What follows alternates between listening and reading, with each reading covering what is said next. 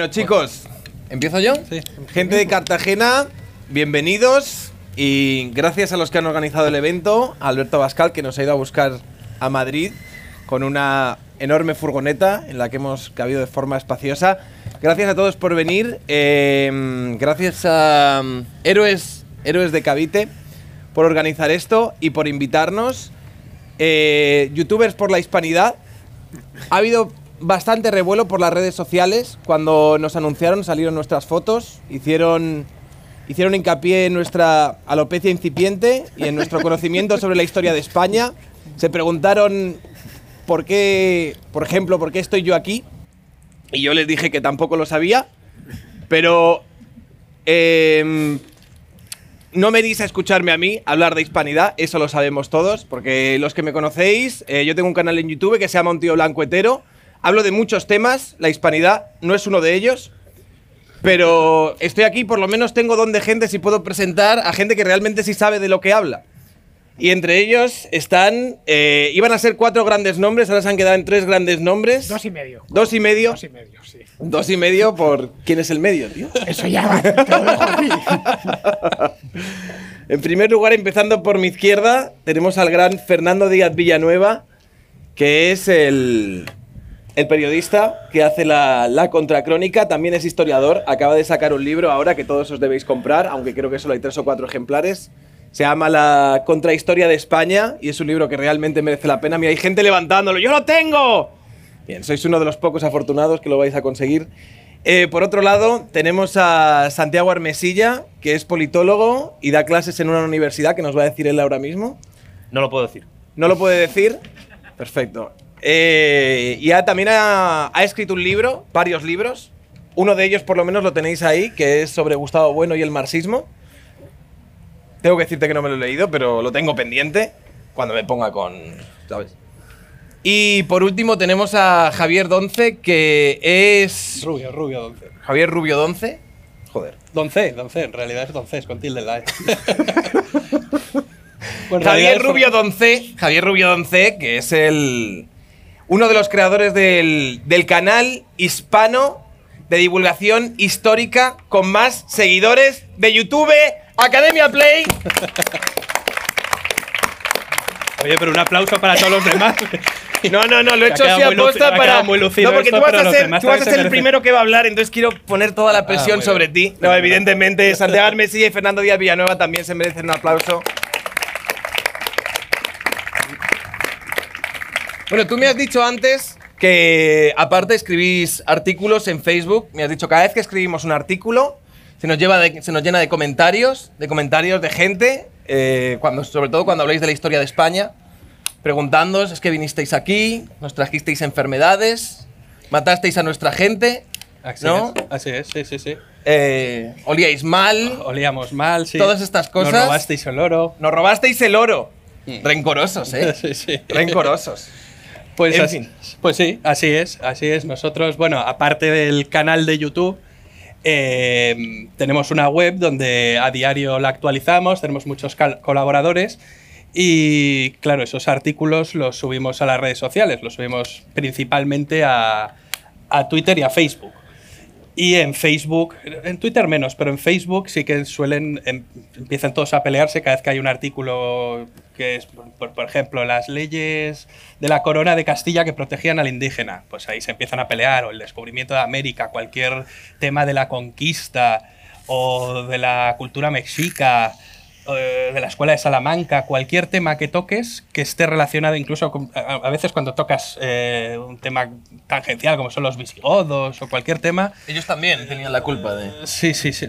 Todo, todo. Entonces empiezan a llenarse te- de comentarios y unos eh, contestándose a otros. Entonces se forma ahí un debate poco civilizado y donde se sueltan muchos exabruptos y, y la verdad que pocas verdades porque empiezan pues unos eh, con la leyenda negra a tope de nos robasteis nos robasteis el oro, eh, fuisteis unos genocidas, venisteis aquí a matarnos, a traer enfermedades, eh, a esclavizarnos, a violar a nuestras mujeres. Entonces, claro, ya luego salta el típico español y dice, no, pero eso no, no, no, no fueron, nuestros, no fueron nuestros antepasados, serán los tuyos, ¿no? Porque ellos, como sabemos, Hispanoamérica es un pueblo eh, mestizo, eminentemente mestizo. El 90% de la población en muchos lugares eh, es mestiza, es más del 90%. España en también, muchos países. ¿eh? En, bueno, España es un país mestizo, sí, de otras culturas, no es un país donde se haya bueno, sí, obviamente llegaron de América, los, también los mexicas y los incas y un montón los tlaxcaltecas, y,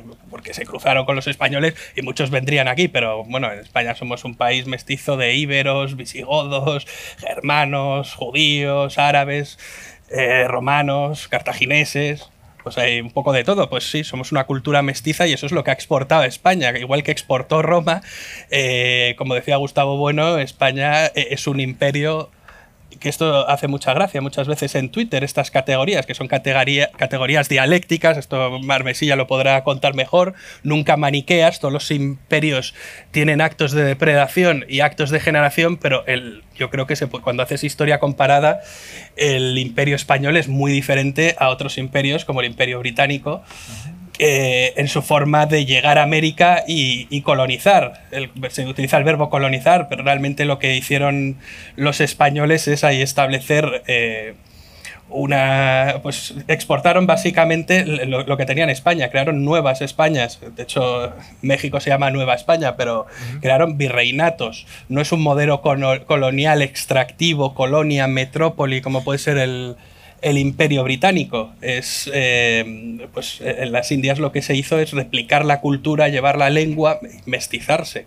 Eso es lo que principalmente hizo el imperio español y eso es algo que intentamos nosotros divulgar en nuestros artículos y, y claro, pues esto sienta muy mal y se producen estos debates que, suelen tener pocos argumentos, pocas razones y mucho prejuicio y, resentimiento absurdo. Porque es que realmente están eh, tirándose eh, piedras contra su propio tejado, porque ellos son descendientes de aquellos españoles que fueron a hacer la conquista. ¿Tú crees que esto es algo nuevo o esto es algo que se lleva macerando durante muchos, muchos, muchos años? Esto es algo nuevo. Porque yo sí que noto que, independientemente de que podamos hacer toda una cronología de cómo se ha gestado la, la, leyenda negra, sí que puedo entender que en los últimos años, sobre todo, ha habido ciertos brotes de un indigenismo muy loco. Sí, pues eh, esto principalmente lo... Eh, eh, yo creo que empieza en Hispanoamérica, pues con con el indigenismo, que es pues verse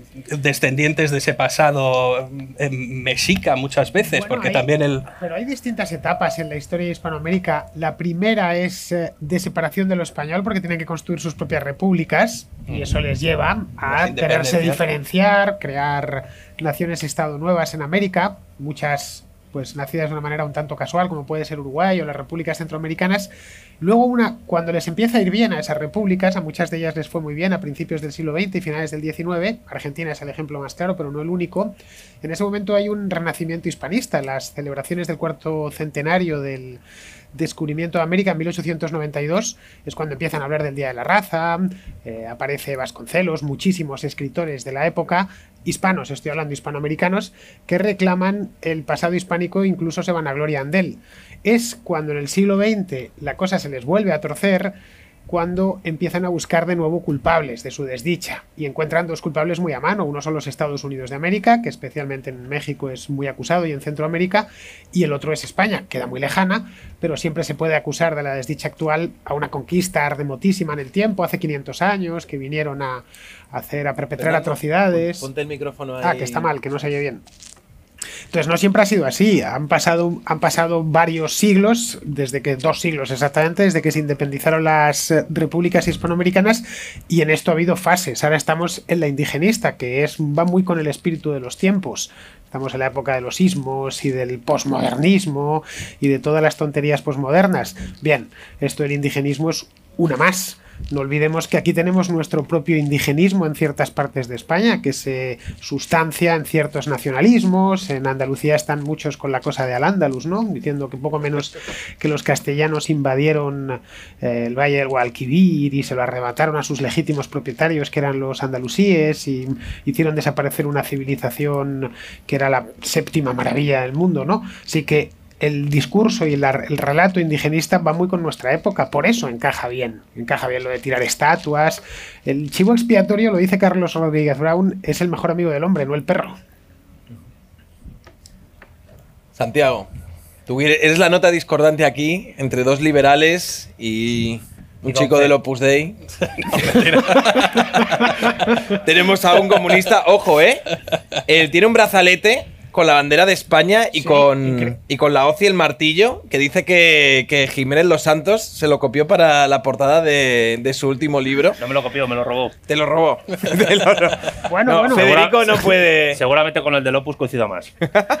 Oye, huelga a decir que no soy del Opus. No, ¿eh? pues si lo- Por si lo fueses, pues, pues bien. Bueno, no pasa nada. Pero Eh, a mí me gustaría decir antes que nada que mm, discrepo del título de la charla Youtubers por la Hispanidad. Más que nada porque el término youtuber, aparte de ser un anglicismo, eh, ¿Cómo quieres, Bravo. ¿Cómo quieres llamarlo? ah, eso, eso es lo que voy a explicar ahora. Tu tubo. Eh, youtubers es toda persona que tenga un canal de YouTube, lo tenga monetizado o no, o lo use pues para poner vídeos de su perrito. Yo creo que sería más conveniente decir divulgadores, creadores de contenido o personas dedicadas a determinados temas que utilizan YouTube como una plataforma más. Pero Díaz Villanueva es periodista, se dedica a la divulgación histórica, yo soy politólogo, tengo un doctorado de economía. Javier es ingeniero, arquitecto, Arquitecto. arquitecto y se dedica a la divulgación histórica. Y Sergio, pues es Sergio, un tío blancotero. que está muy bien. Y Bueno, se dedica está a la bien, ¿eh? crítica de ideas. Creadores de contenido por la Bueno, hispanidad. no, no, mejor Creo que todavía, creadores no, de- no, no. Como politólogo muy bien, pero como Santiago. marketing. No, creo que generadores de contenido. marketing es una palabra inglesa. Oye, No, la campanita. Pero en todo caso, yo lo que Personas que, quería. se dedican a cualquier tema por la hispanidad. Yo creo que ese es el. Ese es el Personas por la hispanidad. No, personas que se dedican a Seres cualquier Homo tema. sapiens por la hispanidad. Cosas, cosas por la hispanidad. Cosas por la hispanidad. Eso. Bueno, cosas orgánicas. Lo que yo quería decir es que, eh, dicho esto, eso que se llama hispanidad, eh, que sería básicamente la comunidad de naciones y personas que en el mundo hablan español, que son cerca de casi 600 millones de personas, a los que yo por mi parte incluiría, eh, en tanto que vienen de la misma raíz lingüístico-cultural, a los países de lengua portuguesa, porque no hay que olvidar que tanto el condado de Castilla como el condado de Portucale se extendieron del reino de León, que viene el reino de Asturias, y es ahí donde empieza esta civilización, que podríamos llamar iberófona, el término de Durantes Prados, eh, forma un conjunto global de más de 800 millones de personas en los cinco continentes que hablan dos lenguas que son las únicas universales mutuamente comprensibles, lingüísticamente hablando hasta en un 90%.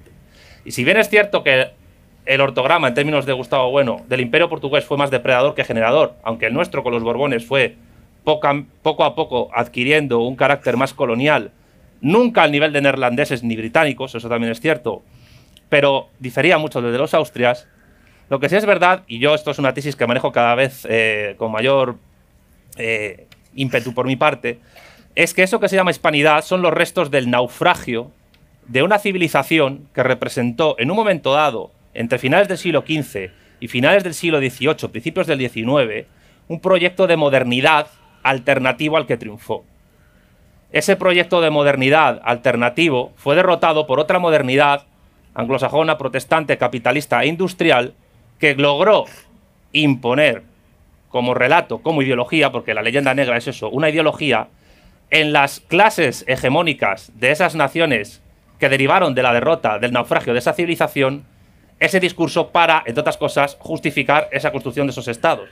Que no es exactamente cierto que algunos fueran prósperos, porque en la Argentina de principios del siglo XX, el área de Buenos Aires era muy rica, mientras que en el interior de las provincias vivía gente tremendamente pobre.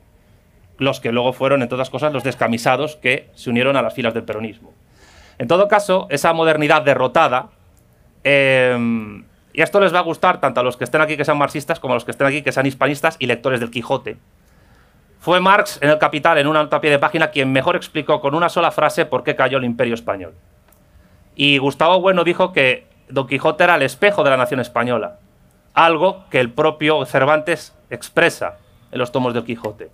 La frase con la que Marx describe esa caída es la siguiente, la repito muchas veces, hay alguien que la, la ha escuchado más de una vez. Ya Don Quijote pagó caro el error de creer que la caballería andante era compatible con toda forma económica de sociedad.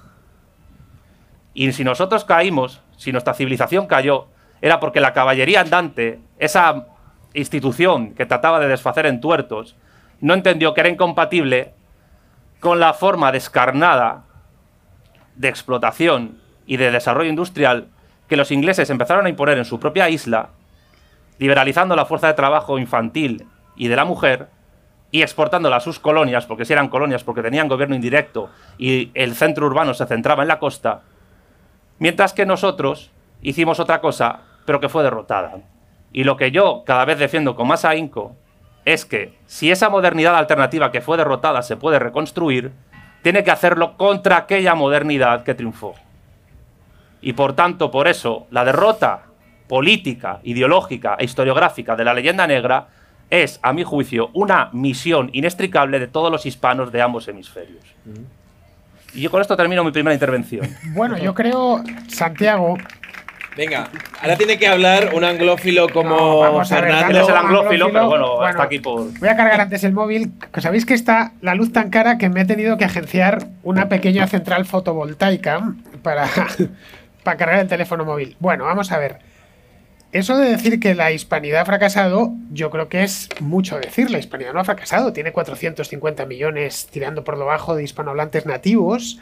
Una comunidad de estados-nación bien, que están en un nivel de renta. En el caso de España es una renta alta, pero en América encuentras un poco de todo y en ningún caso están entre los países más pobres del mundo, ni tampoco entre los más infelices, ni entre los más eh, desdichados desde el punto de vista político. ¿Me permites un matiz? Dime, claro. No he dicho, derrot no he dicho fracasada, he dicho derrotada.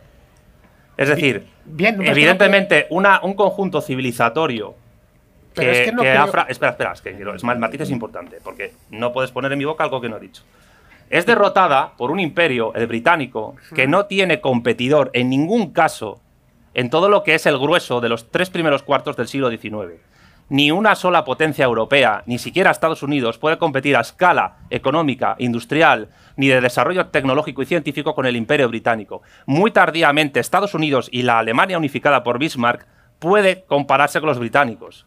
Pero los británicos, en sus dominios que van organizando, que tienen su tope de extensión después de la Primera Guerra Mundial, pero al mismo tiempo que logran intervenir en otros territorios que no controlan, pero que los cuales manejan indirectamente, como es Hispanoamérica, a través de- del comercio, de la ideología del libre comercio, o como es en China, que la convierten de facto en una colonia suya, a través de las guerras del opio, o su intervención en la, en la rebelión de Taiping, o su intervención en la rebelión de los Boxers, es un, es un imperio que en esa construcción, en esa derrota nuestra, que no fracaso, en eso mm, a lo mejor estamos de acuerdo, lo que hacen es básicamente subordinarnos, subordinarnos culturalmente en los términos de Marcelo Gullo, que por cierto ha venido aquí y luego tendrá una presentación de España, la primera globalización, que espero que puedan estar ustedes presentes.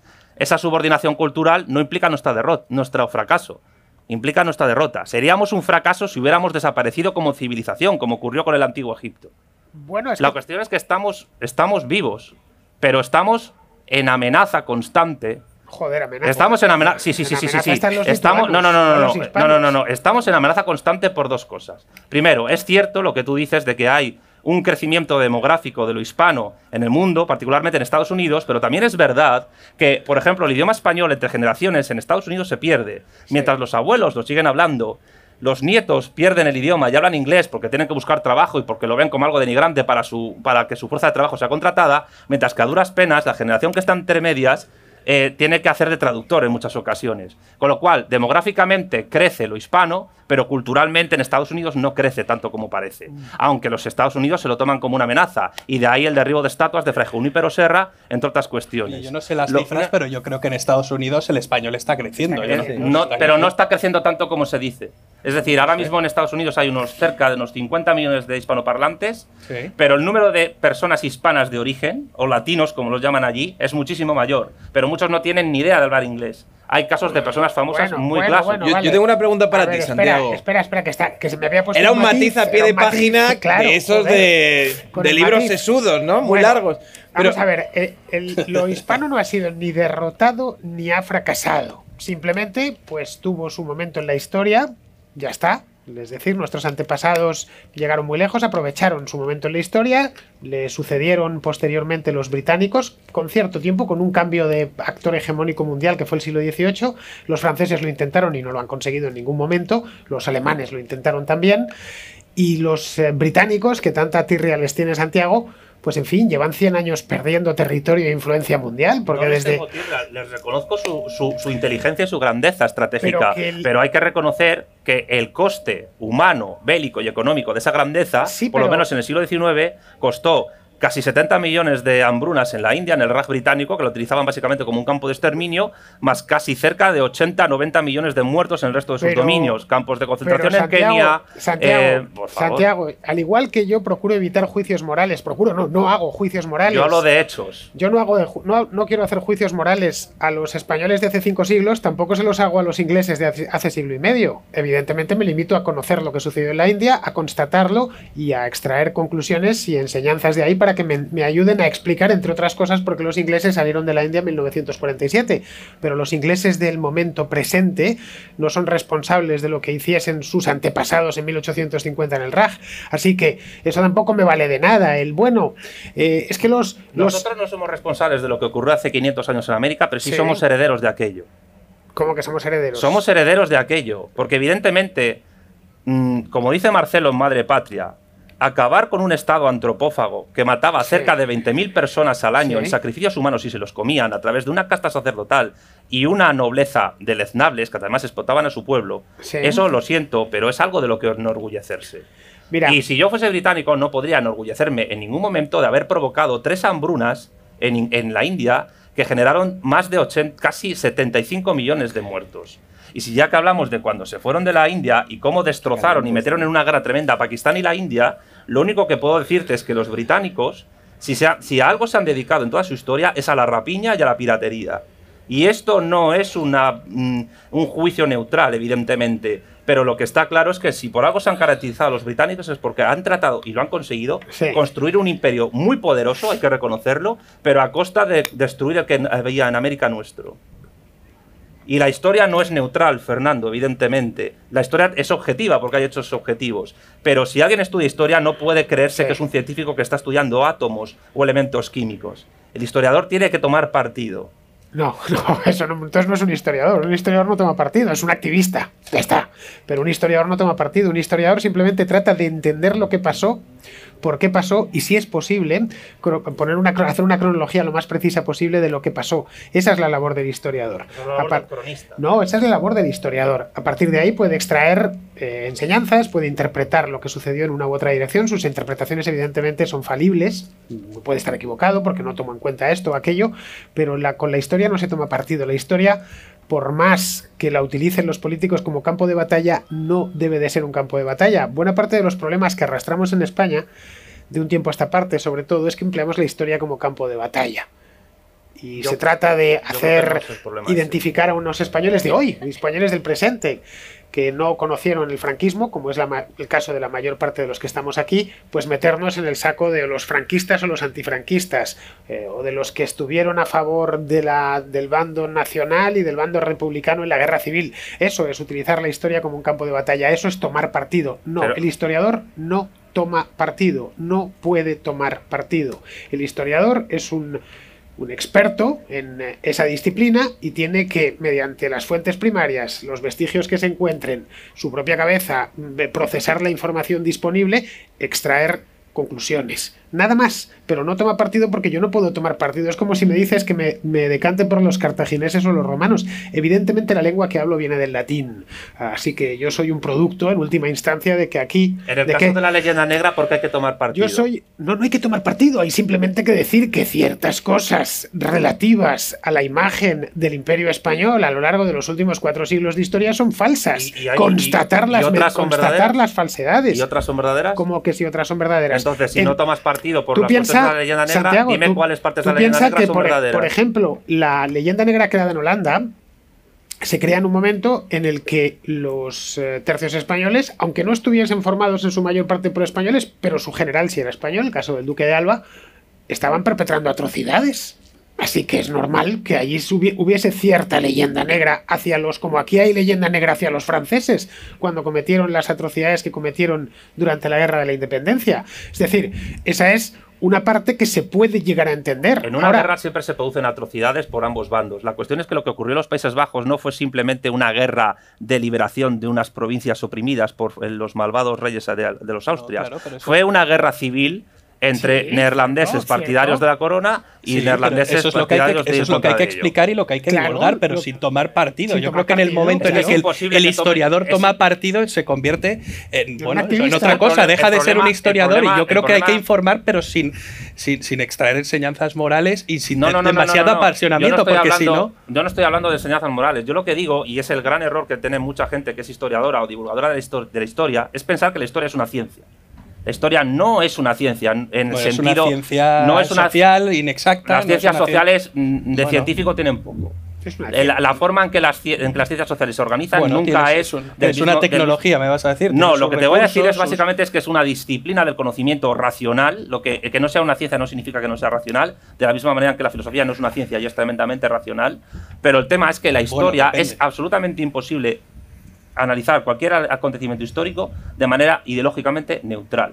Puede ser objetivo a la hora de analizar los hechos, pero el historiador es inevitable porque tiene su ideología y tampoco pasa nada porque la tenga, eso también lo digo de antemano, no pasa nada porque un historiador tenga una No, valoración yo creo que ideológica los, de los- historiadores tienen sesgos, eso es inevitable. Sí, eso es y pueden tener ideología, Pero la- y todos pero la, tenemos. lado, pero ¿eh? hay que intentar No es dejarla de un lado y analizarlo lado. de manera crítica, Pero una cosa es pero que sin, no sin tomar. Una cosa es que no Yo sea sí posible se y otra cosa es que sea deseable. Pero yo creo que lo que tú estás defendiendo un poco es la labor de un propagandista. Porque si tú en el momento en el que dices, bueno, es imposible mm, disgregar una cosa de la otra, las dos cosas van vinculadas y, y no- y no se pueden eh, de alguna manera separar. Eso significa que entonces tengo que abrazar esa ideología y tengo que expresar o contar la historia de la manera que más me convenga según las ideas que yo tengo ahora mismo en el presente Las- no. para divulgar las ideas que yo quiero La- divulgar. La, ideología política de un historiador puede ser irrelevante a la hora de analizar objetivamente unos hechos históricos determinados. En eso estamos todos de acuerdo. Ahora bien, la utilización de la valoración de ese historiador que supuestamente quiere ir de neutral siempre se hace por terceros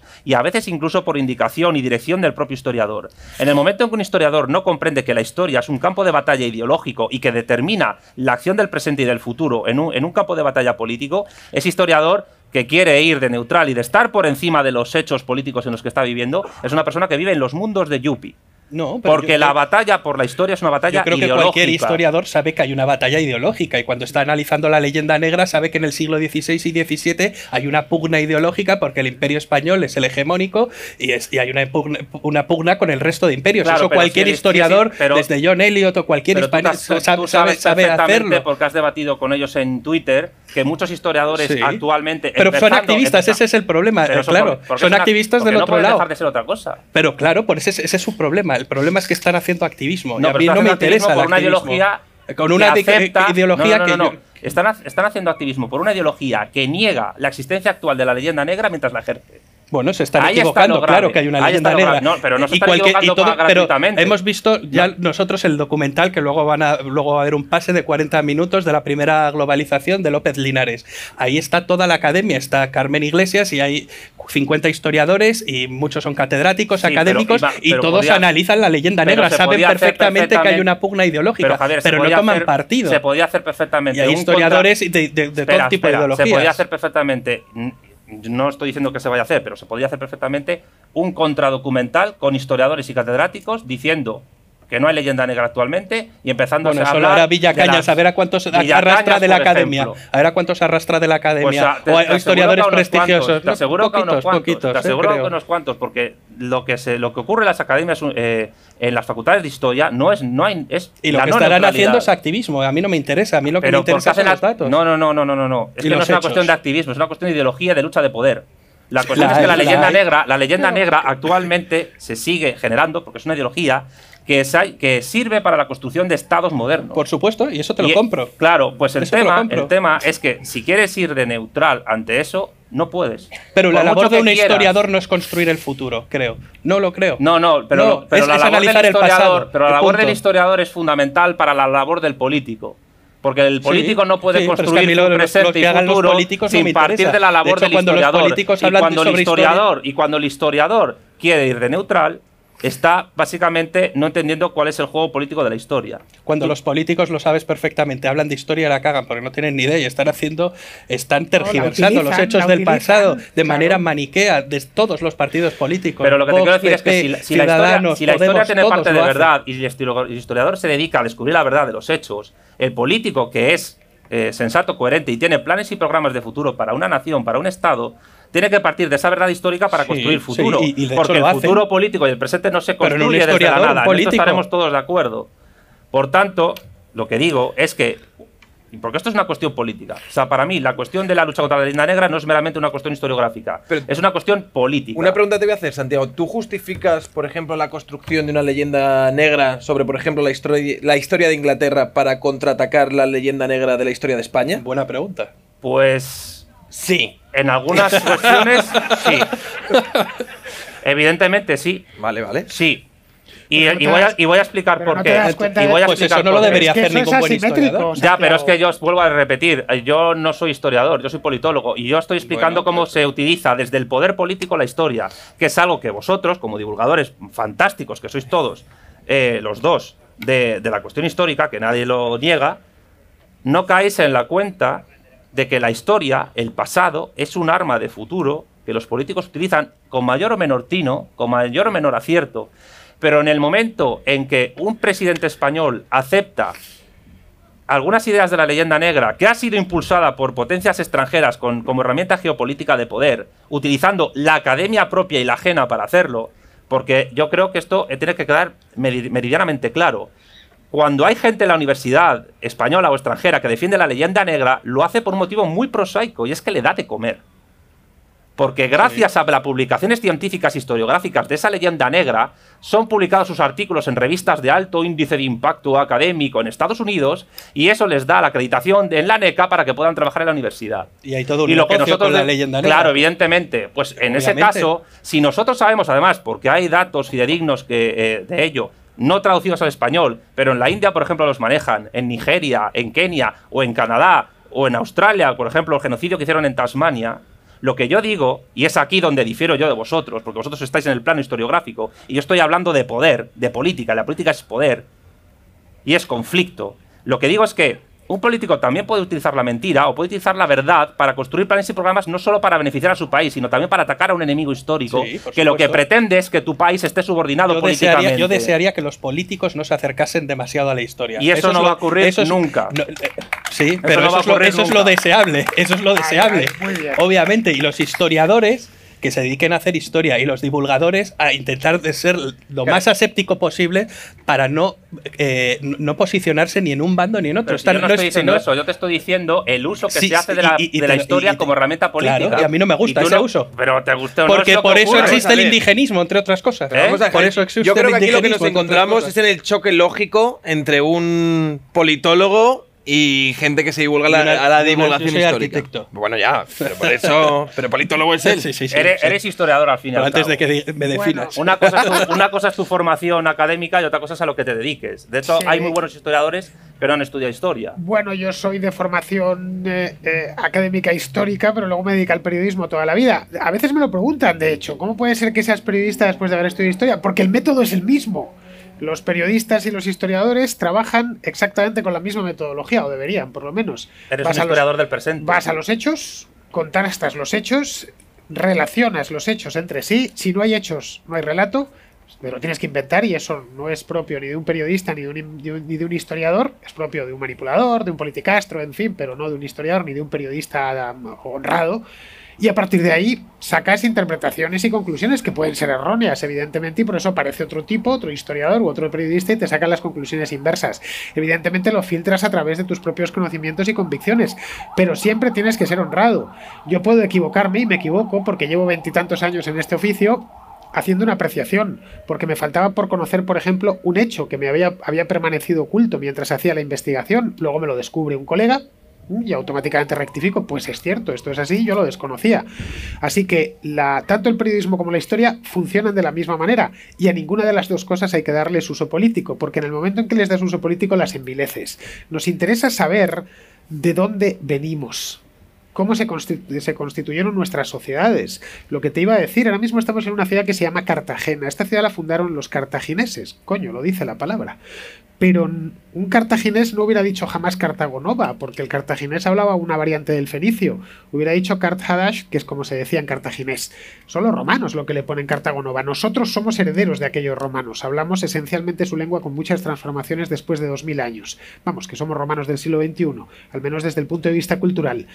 ¿Tengo yo algún tipo de manía los cartagineses? No, ninguna, cero. Solo faltaba. Yo quiero entender por qué llegaron aquí, porque hicieron un puerto aquí, qué les llevó a establecerse aquí y no en otra bahía de esta costa, qué es lo que se hizo desde aquí, en fin, me ayuda a entender bastante que el puerto de Cartagena exista como tal. Ahora, necesito saber muchas más cosas, necesito irme, a, como diría Broder, al primer tiempo de la historia y ver cómo se formó esta bahía primero. Es una bahía bastante espectacular, casi pensada para ser un puerto. Me tendría luego que ir al segundo tiempo de la historia, las grandes corrientes, y luego ya iría al tercer tiempo de la historia, es decir, al eventual, a las cosas que han ido sucediendo. Entonces vería cómo aquí, pues eh, los romanos y los cartagineses se enfrentaron durante las guerras púnicas. Uno le virló la ciudad al otro y le cambió el nombre y lo llamó Cartagonova. Y así hasta el momento presente que tenemos delante pues a cartageneros, es decir, a herederos más o menos directos, no necesariamente directos porque ha pasado mucho tiempo, de aquellos hechos históricos tan remotos. Bien, como ves, es un relato construido sobre hechos.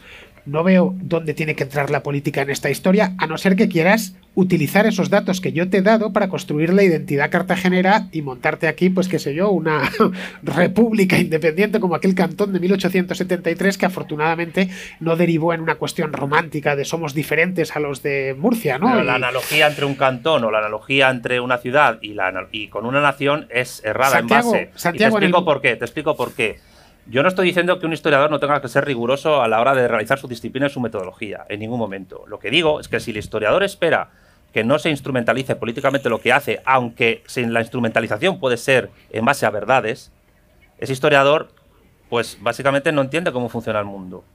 Y la cuestión es que la leyenda negra, en tanto que ideología, actualmente sigue existiendo, sigue propagándose en estados, eh, en otros estados, incluidos hispanoamericanos, y también por las élites gobernantes en España, porque las da prestigio y les permite comer, y por tanto, un proyecto político, planes y programas políticos que en España puedan servir para levantar el país y evitar, entre otras cosas, su disolución, en Europa, por ejemplo, implicaría, entre otras cosas, utilizar la historia, también basándose en la verdad, no tiene por qué ser mentira, no tengáis miedo ante este hecho, para poder construir unos planes y programas que vayan en una dirección opuesta en la que estamos.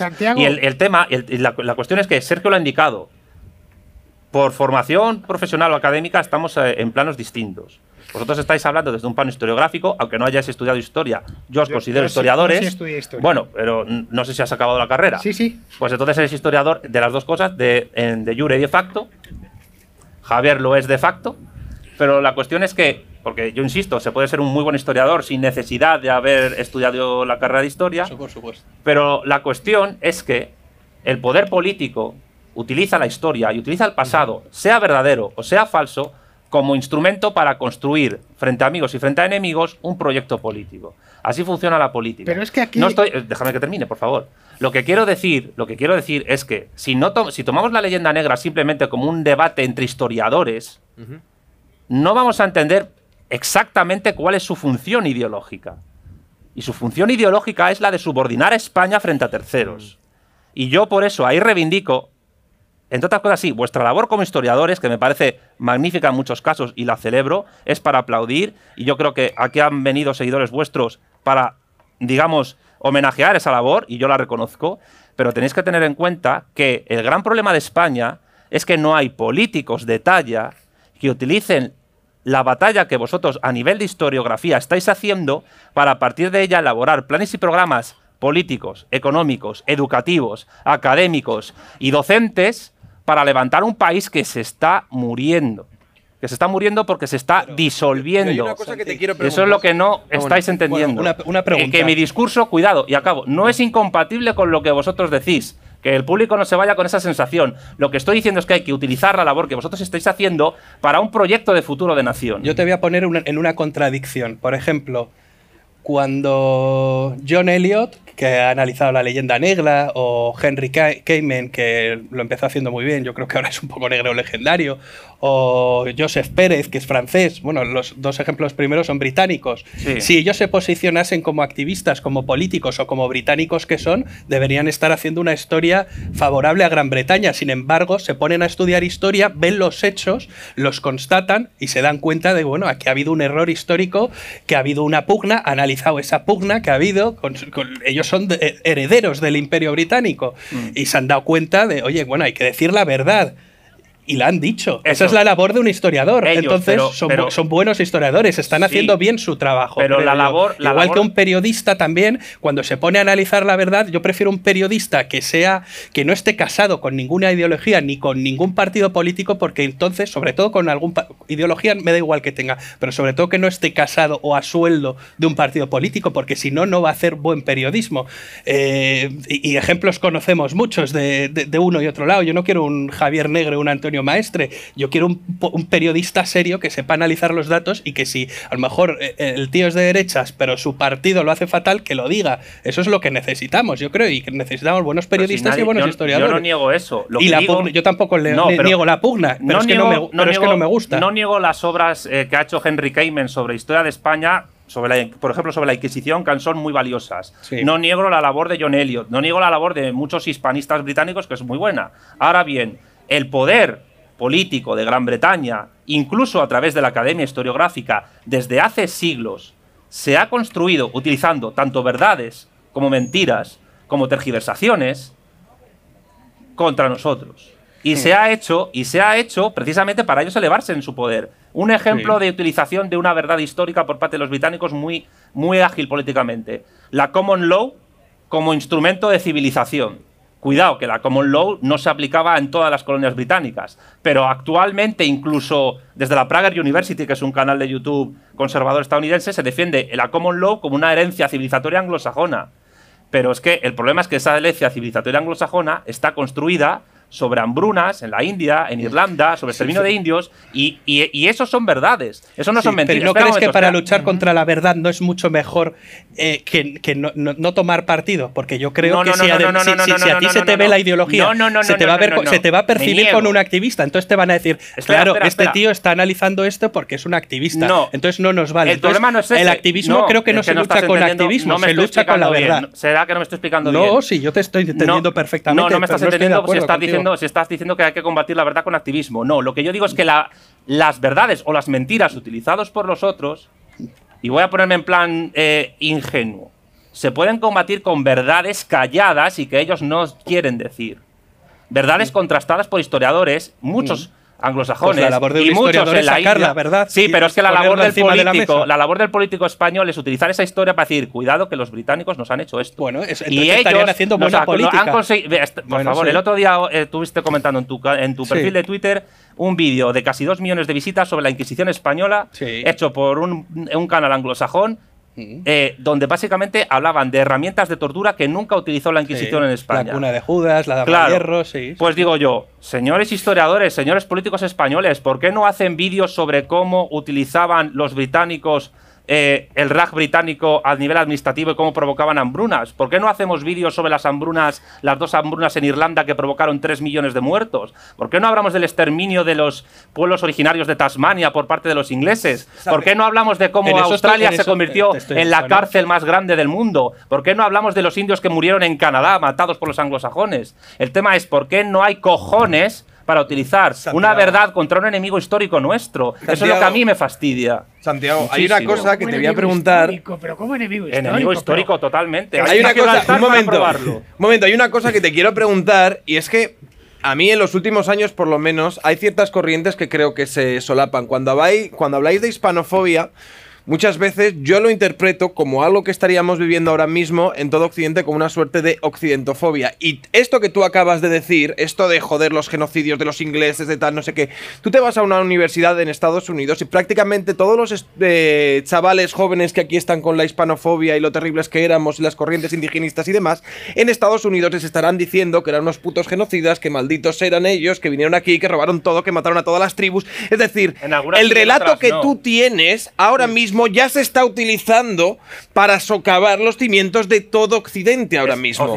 donde nosotros también. Occidente como civilización no existe. Eso fue un invento moderno de ingleses y franceses para justificar su dominio colonial. Eso donde no, somos incluidos, por lo tanto. Nosotros, para empezar, no, entramos en el canon occidental clásico que han construido ellos. Tú eres oriental, tienes los ojos. No, no, no, no, no. Es que. No, no, no, vamos a ver. Los que manejan la idea de Occidente a nivel civilizatorio, ¿quiénes son? Estados Unidos, el mundo anglosajón, eh, Francia, Alemania, el Benelux, lo que es Europa Occidental, pero nosotros estamos fuera. No, no los entienden como ese canon. La cuestión es que, también cuidado, hay algunas universidades anglosajonas que manejan esas informaciones que dices tú y hay otras que las obvian completamente. Y la prueba es que los derribos de estatuas de, de, de Fray Junípero Serra y de, otros, y de Colón, de Churchill, pero, muy, pero muchas menos. Y de, y de, de Washington. Hombre, evidentemente, los evidentemente porque ellos han abierto una puerta. El Black Lives sí, pero ellos han abierto una puerta. Pero lo que no puedes pensar es que, lo que no puedes pensar es que el derribo de una estatua de Winston Churchill por parte de unos universitarios en Inglaterra, que puede deberse, entre otras cosas, a que condenan todo el colonialismo occidental, no impida que esos estudiantes metan en el mismo saco imperios modernos que no tienen nada que ver en su política. y, ahí es donde hacen brocha gorda, pero meten a todos, pero no, dicen hay que ir a por los hispanos, porque es el, el no, yo no digo por todos. Son van a por, los y van a por los founding fathers, van a, he dicho una palabra en inglés, a por los padres fundadores. Mm. Eh, eh, eh, claro, eso pasa. Youtubers por la hispanidad, Al mar, venga con él. Fernando, Fernando, querías hablar. A ver, Santiago, a ver, Santiago, que estás aquí pegándonos un patrioteo que, vamos, que de padre muy señor mío. Un, un patrioteo aquí de los malos. Yo simplemente estoy señalando una cuestión de la que vosotros paséis olímpicamente, que es el uso político de la historia. No, porque es que la política nos la trae flojísima, vivir en. No, soy historiador, soy un, soy un. No somos políticos. Un ser de luz, etcétera. Somos gente de bien, no nos dedicamos a la política ni lo haremos. Yo escribo sobre Hernán Cortés y me da igual el uso que se haga. Bueno. Lo que, lo que haga, viva, lo que haga, lo que haga Pedro Sánchez con Fernando, con, con, Hernán Cortés, a mí me da igual, porque soy un historiador que escribo libros, hago la contrahistoria y es un tío guay. no va así la vida, macho. Tú, estás hablando, tú estás hablando de la leyenda negra en presente. En presente, porque es un hecho presente. Vale, en presente como una suerte de agresión que el resto del mundo, con especial No, no, del resto del mundo Déjame hablar, coño. No, no puedo dejarte hablar cuando estás diciendo cuando estás. más que interrumpirme. no, hombre, evidentemente estás diciendo una cosa que no he dicho. El resto del mundo no. Hay países que no tienen esa leyenda negra incrustada en, en, bueno, en su ADN, por decirlo de alguna manera. Es muy continuar? difícil discutir con los Gustavo Buenistas. ¿eh? Joder. Es muy complicado. bueno, eh, estás diciendo que esto es una suerte de agresión que estamos recibiendo, especialmente por los anglosajones, que nos tienen, nos quieren mal y claro, y es algo político y tal. Bien, yo la verdad es que a lo largo de mi vida, y he vivido en el extranjero y viajo bastante, ¿eh? acabo de estar en Inglaterra, de hecho, jamás, nunca, jamás, nunca, está en Alemania también está, este verano, ¿no? Jamás nunca he sentido hispanofobia hacia mí ni hacia mi cultura, todo lo contrario, lo que he recibido tanto en América, en la América del Norte estoy hablando, la del, centro y la del sur, por supuesto. ¿Ganas puntos de simpatía por ser español? Siempre simpatía, siempre que si fiesta, que si una sonrisa, bastaba que decías soy español, y si vas a Tailandia más todavía porque creen, ya te dicen español Maradona, no, bueno, no exactamente, pero asocian lo hispano, el hecho hispano con algo alegre, simpático y poco problemático. Los que no son hispano y cuanto más se alejan, más eh, simpáticos te ven. Yo nunca, yo no he visto hispanofobia, jamás la he padecido. Nunca, cero. Nada más. Yo tampoco, ¿eh? he vivido en Estados que Unidos. En el, que en el pasado hubo hispanofobia, indiscutiblemente. Caray, pues la monarquía española fue realmente poderosa y le surgieron un montón de enemigos sobre todo en los siglos XVII y en menor medida el XVIII. Y a partir del siglo XIX, cuando el imperio colapsa, pues bueno, se evapora porque ya la monarquía española, eh, España como realidad política deja de ser una amenaza y por lo tanto eso se, además España se mete y, sus eh, antiguos virreinatos en guerras civiles y en mil problemas políticos y dejan de ser importantes para el resto del mundo. Es decir, la España de Alfonso XIII no es una amenaza para el Reino Unido. ¿Para qué va a haber una hispanofobia? Que van a. de un ya un país, digamos, que ha quedado disminuido a la. que ha bajado a la segunda división.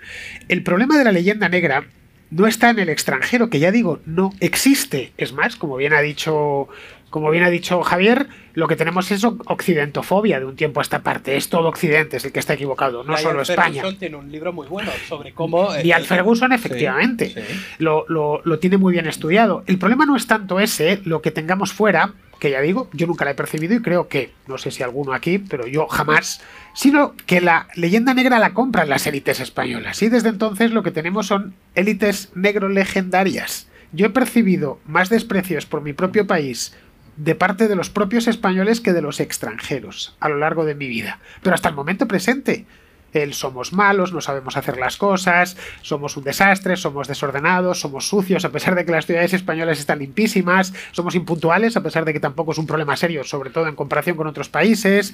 Eh, ¿El qué? Bueno, pero porque he hecho el show este del bote. No, es decir, que España es un país más, un país europeo, occidental, perfectamente equiparable con cualquiera del sur o el suroeste de Europa, con Portugal, con Italia, incluso con Francia.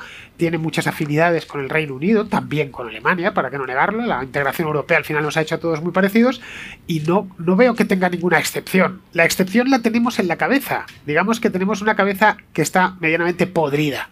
Y es que nos está continuamente diciendo que tenemos un problema que quizá el problema somos nosotros, y ahí nace el autoodio.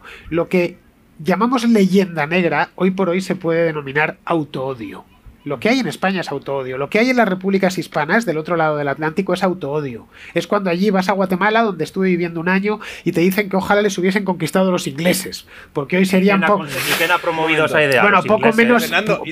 poco menos que Alto Rubio si tendrían todos un uh, Fort y se irían a esquiar a. Una, cosa, una cosa, una cosa. Un momento, déjame que le conteste. Una cosa es la población de a pie en Estados Unidos o Inglaterra, con la cual puedes tener una cierta simpatía normal, y otra cosa es los planes y programas de las élites políticas de esos estados. Un dato. Ahora mismo en, el sur de Argentina y Chile hay un importante movimiento mapuche, indigenista, que está en algunas vertientes tratando de construir un estado independiente de Argentina y Chile situado en la Patagonia. ¿Sabes dónde está la sede de la más importante asociación mapuche? En Londres. Está la sede de mil cosas. No, no, no, no, es que eh, no es casual no es casual que la sede de la asociación indigenista mapuche más importante del mundo esté en Londres. ¿Y cuál es la capital hispana del mundo, Santiago? A nivel de ciudad importante, la Ciudad de México. Está en Miami, tío donde van todos los artistas españoles. Miami me lo confirmó, Miami me lo confirmó tío. Pero mira, la, es verdad, la, capital, la capital cultural hispana del mundo, mal que nos pese, es Miami. Ahí, bueno, vale, pues no. Pero la, bueno, la gusanera de Miami, entre otras cosas, es lo que ha impedido en muchas ocasiones que Estados Unidos invada Cuba, que eso es un tema para estudiar. Pero lo que yo quiero decir es que una cosa es la gente de a pie, ¿Sí? de los eh, estadounidenses o los ingleses, que evidentemente hay personas maravillosas, la mayoría, y por además hay una relación de amor-odio entre los ingleses y los españoles que, que es evidente también. Y otra cosa es la cuestión política de las élites de poder que siguen unas tendencias y unas tradiciones políticas que están ahí presentes desde hace tiempo. En el maravilloso viaje de coche que hemos tenido, donde nos hemos conocido personalmente, ha sido que no, pero ha sido bonito, ha sido interesante. Eh, no nos hemos liado porque no ha habido tiempo, pero lo que es cierto, lo que es cierto es que la leyenda negra está muy presente en un país como Holanda o en un país como Bélgica donde mm, todavía piensan que Guillermo de Orange era un justiciero que luchó contra un imperio invasor donde Felipe II se comía a los niños. Eso está incrustado en el sistema educativo neerlandés a marcha martillo. Pensar que la leyenda negra no existe actualmente o que no está presente en estados y que forma parte de su configuración como estados, solo porque tú has viajado y has hecho Erasmus eh, tardío y has podido intercambiar fluidos corporales con personas de, de, de otros lugares, no implica que las élites políticas económicas de esos estados no tengan pendientes planes y programas geopolíticos que busquen, entre otras cosas, pero no porque sean malas personas, es porque es que, es que tiene que ser así para que esos estados puedan ¿cuál Es, ¿Cuál es la amenaza? ¿Cuál, qué, España, qué, qué, amenaza supone España hoy en día? Desde hace 200 años, un país plácido del suroeste de Europa con sus propios problemas, eh, por lo demás, un país hoy próspero, soleado. ¿Dónde se está? ¿Dónde, está, el problema? ¿Dónde ha estado dando tumbos y exiliándose Puigdemont en estos años? Bueno, en, en, Europa Occidental, en Europa Central, en Alemania. tampoco se puede decir que no exista la leyenda negra, como ha dicho Fernando, eh, ni en Estados Unidos ni, ni, en los países hispanoamericanos. Es que no hay más que ver los comentarios que reciben nuestras publicaciones y te das cuenta de que hay, muy furibundos y hay ciertos movimientos que los espolean, además. Eh, eso es innegable. Yo creo que, ni tan. O sea, no sé, no, no, No, no yo sé creo cómo que lo veis vosotros, pero... Mi premisa, en resumen, para que quede claro, es la siguiente. Si nos movemos solo en el plano historiográfico, vuestra visión, lo que vosotros estáis exponiendo, puede ser acertado y puede ser interesante. Pero el, el tema es que la leyenda negra no es algo que se pueda dirimir única y exclusivamente en el plano de la disciplina de la historia, sino que es, al ser una ideología, No, sí. tiene que ser combatida desde la ideología. Pero que cada uno, desde la cada uno en su campo. Yo creo que Ah, vosotros en vuestro campo y yo en el mío. El mío es la política, es la politología. Y yo lo que digo es que una leyenda negra antiespañola tiene que ser contestada no ya solo con la defensa de la verdad histórica, sino hablando de la verdad de lo que otros imperios occidentales o grecorromanos judio-cristianos, que prefiero yo decirlo así. Vale. Entre otras cosas porque esa mal llamada civilización occidental o europea ya está prácticamente Pero extendida leyenda, en todo el pero globo. yo creo que la leyenda negra ya no existe con, con- como existía en el siglo XVI y XVII para empezar, porque ya no somos un imperio dominante. No, pero Entonces, en el- somos un país que Eh, geopolíticamente somos un obstáculo para ciertos planos, eh, Sí, planes pero no existe esa leyenda negra furibunda como había antes. Ahora, Mira, de hecho, existe si una el- leyenda negra antiamericana, Cuando- existe una le- Por su- le- por igual que existe una soviética, igual que supuesto, los imperios hay- hegemónicos. incluso yo me he encontrado negra. historiadores actualmente que han empezado a generar una suerte de leyenda contra Alejandro Magno diciendo que era homosexual, que eso da igual, y diciendo que su imperio fue un desastre porque duró poco. Cuando no hubo en la Edad Antigua, salvando el imperio romano, una, un ejemplo de luminosidad tal como la que intentó Bueno, Alejandro duró Magno. poco, duró poco Alejandro sí, Magno. sí, luego pero digo que me he encontrado historiadores con sus artículos Ya, ya. académicos de alto índice de impacto eh, defendiendo que Alejandro Magno era lo peor de lo peor. Lo que quiero decir es que el imperio español fue derrotado, no ha fracasado porque los témpanos de aquel naufragio siguen existiendo. Y si la leyenda negra se utiliza políticamente ahora, es porque lo que se pretende desde ciertas instancias e incluso desde las élites y las clases dominantes de los estados hispanoamericanos que han quedado de aquello, lo que pretenden es utilizar la leyenda negra para que esa modernidad derrotada no se pueda reconfigurar. Y por eso la leyenda negra es un instrumento geopolítico de dominación. Y evidentemente yo lo que defiendo es que vuestras magníficas investigaciones, tanto la tuya como la tuya, a nivel de atacar a la leyenda negra, independientemente de vuestra voluntad, se utilicen políticamente para un proyecto Pero político mi de país. eh, eh, lo- los ataques los hacemos con datos. Simplemente decir. Y yo lo mentira, celebro, esto pero si a mí me mentira, parece mentira. maravilloso, si yo me estoy encantada de, de- Pero de no- teneros en bueno. relaciones sociales. Yo te voy a decir una cosa, Santiago. Hace unos años en España se hablaba sobre em, el, el resentimiento, las rencillas que teníamos hacia nuestros propios símbolos y hacia nuestra propia identidad nacional. Sí. Y mirábamos siempre desde algunas coordenadas con envidia cómo desde otros países, ¿no? Desde todas las coordenadas políticas, más o menos se respetaba por lo menos ciertos eh, elementos de identidad nacional que eran comunes para todos. En Estados Santiago Unidos, respeta. gente de lleva izquierda, gente de derecha.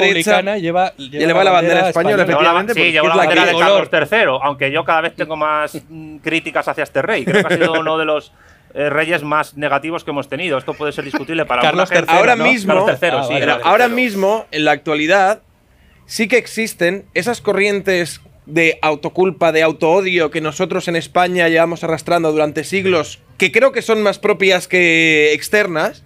Ahora mismo en esos países esto se em- está empezando a cultivar. Y esto se está empezando también a permear dentro de las élites de estos países. Ah, Coño, no. simplemente que no. Si ahora, por ejemplo, nos vamos a Estados Unidos y ves eh, uno de los grandes representantes de la, de la gran izquierda ahora que viene en Estados Unidos, la Ocasio Cortés, esta, es una señora que abraza todo tipo de ideologías y todo tipo de corrientes que entienden Estados Unidos como un órgano de opresión y un supremacismo blanco y una cosa totalmente despreciable con lo que no estaría mal del todo acabar y desde luego nunca celebrar.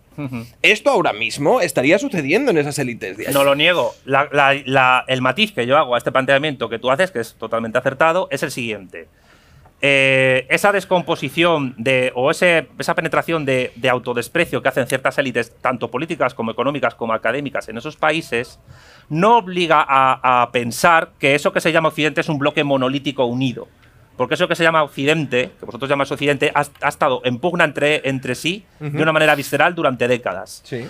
La gran característica que ocurre en la actualidad es que, ese, es que ese mundo geopolítico que Estados Unidos construyó en su Pax Americana a través de la OTAN o a través de la Unión Europea, que se construyó antes Comunidad Económica Europea para frenar el avance de la URSS hacia Europa Occidental, empieza a resquebrajarse porque está resurgiendo un poder político, económico y cultural tremendo que se llama República Popular China, ante el cual el resto del bloque que está ahora mismo en descomposición no tiene herramientas para poder combatir. Ah, lo- y lo hace, ahí está el AUKUS. ¿Y el AUKUS qué es? No es una unión de Occidente, es una unión de anglosajones, que siempre han estado unidos en cualquier conflicto bélico. Es- Y, y China no olvida, no olvida lo que les hicieron en el siglo de la humillación, corregidme si el término no es adecuado, pero los chinos consideran que el mundo anglosajón les humilló en el siglo XIX, convirtiendo en una colonia de facto de Inglaterra, de Francia y de incluso del Imperio Austrohúngaro a lo que fue un imperio milenario, que se lo repartieron entre otras cosas. Y de ahí vienen las dos guerras del opio, que convirtieron a China en un narcoestado, ahí viene la rebelión de Taiping, donde intervinieron los ingleses, o ahí viene la guerra de los boxers. Y lo que están... Sí, sí, lo sé. Y, y la cuestión es que tanto los chinos como los anglosajones, teniendo a Estados Unidos como su principal potencia ejecutora, siguen estando en disputa y utilizan también la historia eh, para, como herramienta política. E insisto, para que no se mal- malinterprete por enésima vez, no niego lo que vosotros decís y no niego la labor del historiador en ese sentido. Por supuesto que es necesario que el historiador sea fidedigno a las reliquias y relatos, a las fuentes, y que trate de relatar los hechos de la manera más fidedigna posible siendo objetivo. Por supuesto que sí. Pero si el historiador piensa piensa que lo que él está haciendo es una, una labor neutral más allá de su ingenuidad académica, está completamente desnortado. Y evidentemente está pasando eso que tú que dices en Estados Unidos, en Inglaterra, en Alemania no tanto, fíjate. Curioso, porque han provocado guerras Hace mundiales. unos años veíamos Pues- la foto de Angela Merkel, no sé qué, estaba celebrando, pero había una persona con una bandera alemana y se acercó Merkel a decirle, no, no, no, no tengas aquí la bandera pero, alemana, no pero la ¿sabes por qué? de-". ¿Sabes por qué? Porque la verdadera bandera alemana es la de la Unión Europea. Porque la Unión Europea es el cuarto Reich que se está construyendo de manera pacífica, a través del libre comercio. Y la ¿Tú preferirías que hubiese eh, turistas eh, argentinos en Benidorm antes que alemanes, entiendo? Yo es que considero que el turismo es uno de los putos capitalistas más refinados que hay, pero De eso es acuerdo. otra cuestión. Yo lo que digo es que la Unión Europea no es mer- una mera asociación, no es una asociación entre iguales. Nunca lo ha sido, jamás. En un momento dado, cuando Alemania estaba partida en dos, la Comunidad Económica Europea fue un instrumento de Francia para tratar de convertirse en el hegemón de Europa Occidental. Porque dijo, Inglaterra está mal, eh, Alemania está partida, ahora entro yo, ahora entro yo. ¿Y qué han hecho los franceses siempre? Tienen una diplomacia fantástica, pero han tratado de construir imperios y siempre lo han hecho mal, han fracasado. Todo les ha durado cero. En el momento en que se cayó el bloque soviético y Alemania se reunificó y reconoció a Eslovenia y Croacia como estados independientes en la balcanización de Yugoslavia, Alemania una vez más se convirtió en el hegemón de Europa y está construyendo de manera pacífica lo que siempre ha pretendido hacer su gran burguesía, que es convertirse en el hegemón telúrico del continente. Y, y- y cla- y es que fíjate hasta, qué- hasta qué punto llega el desconsuelo de los franceses, que hace dos años toda la red pública de ferrocarriles franceses fue comprado por la empresa Siemens. Entonces, ¿qué ocurre? Que en la, en- en la historiografía, en la economía y en un montón de disciplinas siempre hay juegos de poder. Y al final la geopolítica es lo que manda siempre. Por tan- y además, ¿qué ocurre? Que Alemania es de los pocos países que, a pesar de todo, se libra de, persecución peyorativa de- desde fuera o desde dentro de su historiografía después de haber hecho lo que hicieron en el siglo XX. ¿Por qué? Pues porque se lo montan mejor y tienen mucho poder. Al final, todos son relaciones de poder. No estoy diciendo que eso sea bueno o malo o que yo lo prefiera. Lo único que estoy haciendo es decirles a todos ustedes que el poder, la geopolítica, la política exterior, las relaciones internacionales, al final es lo que determina, incluso de manera indirecta, lo que en una academia se estudia y lo que uno entiende por la historia de su país y del resto del mundo.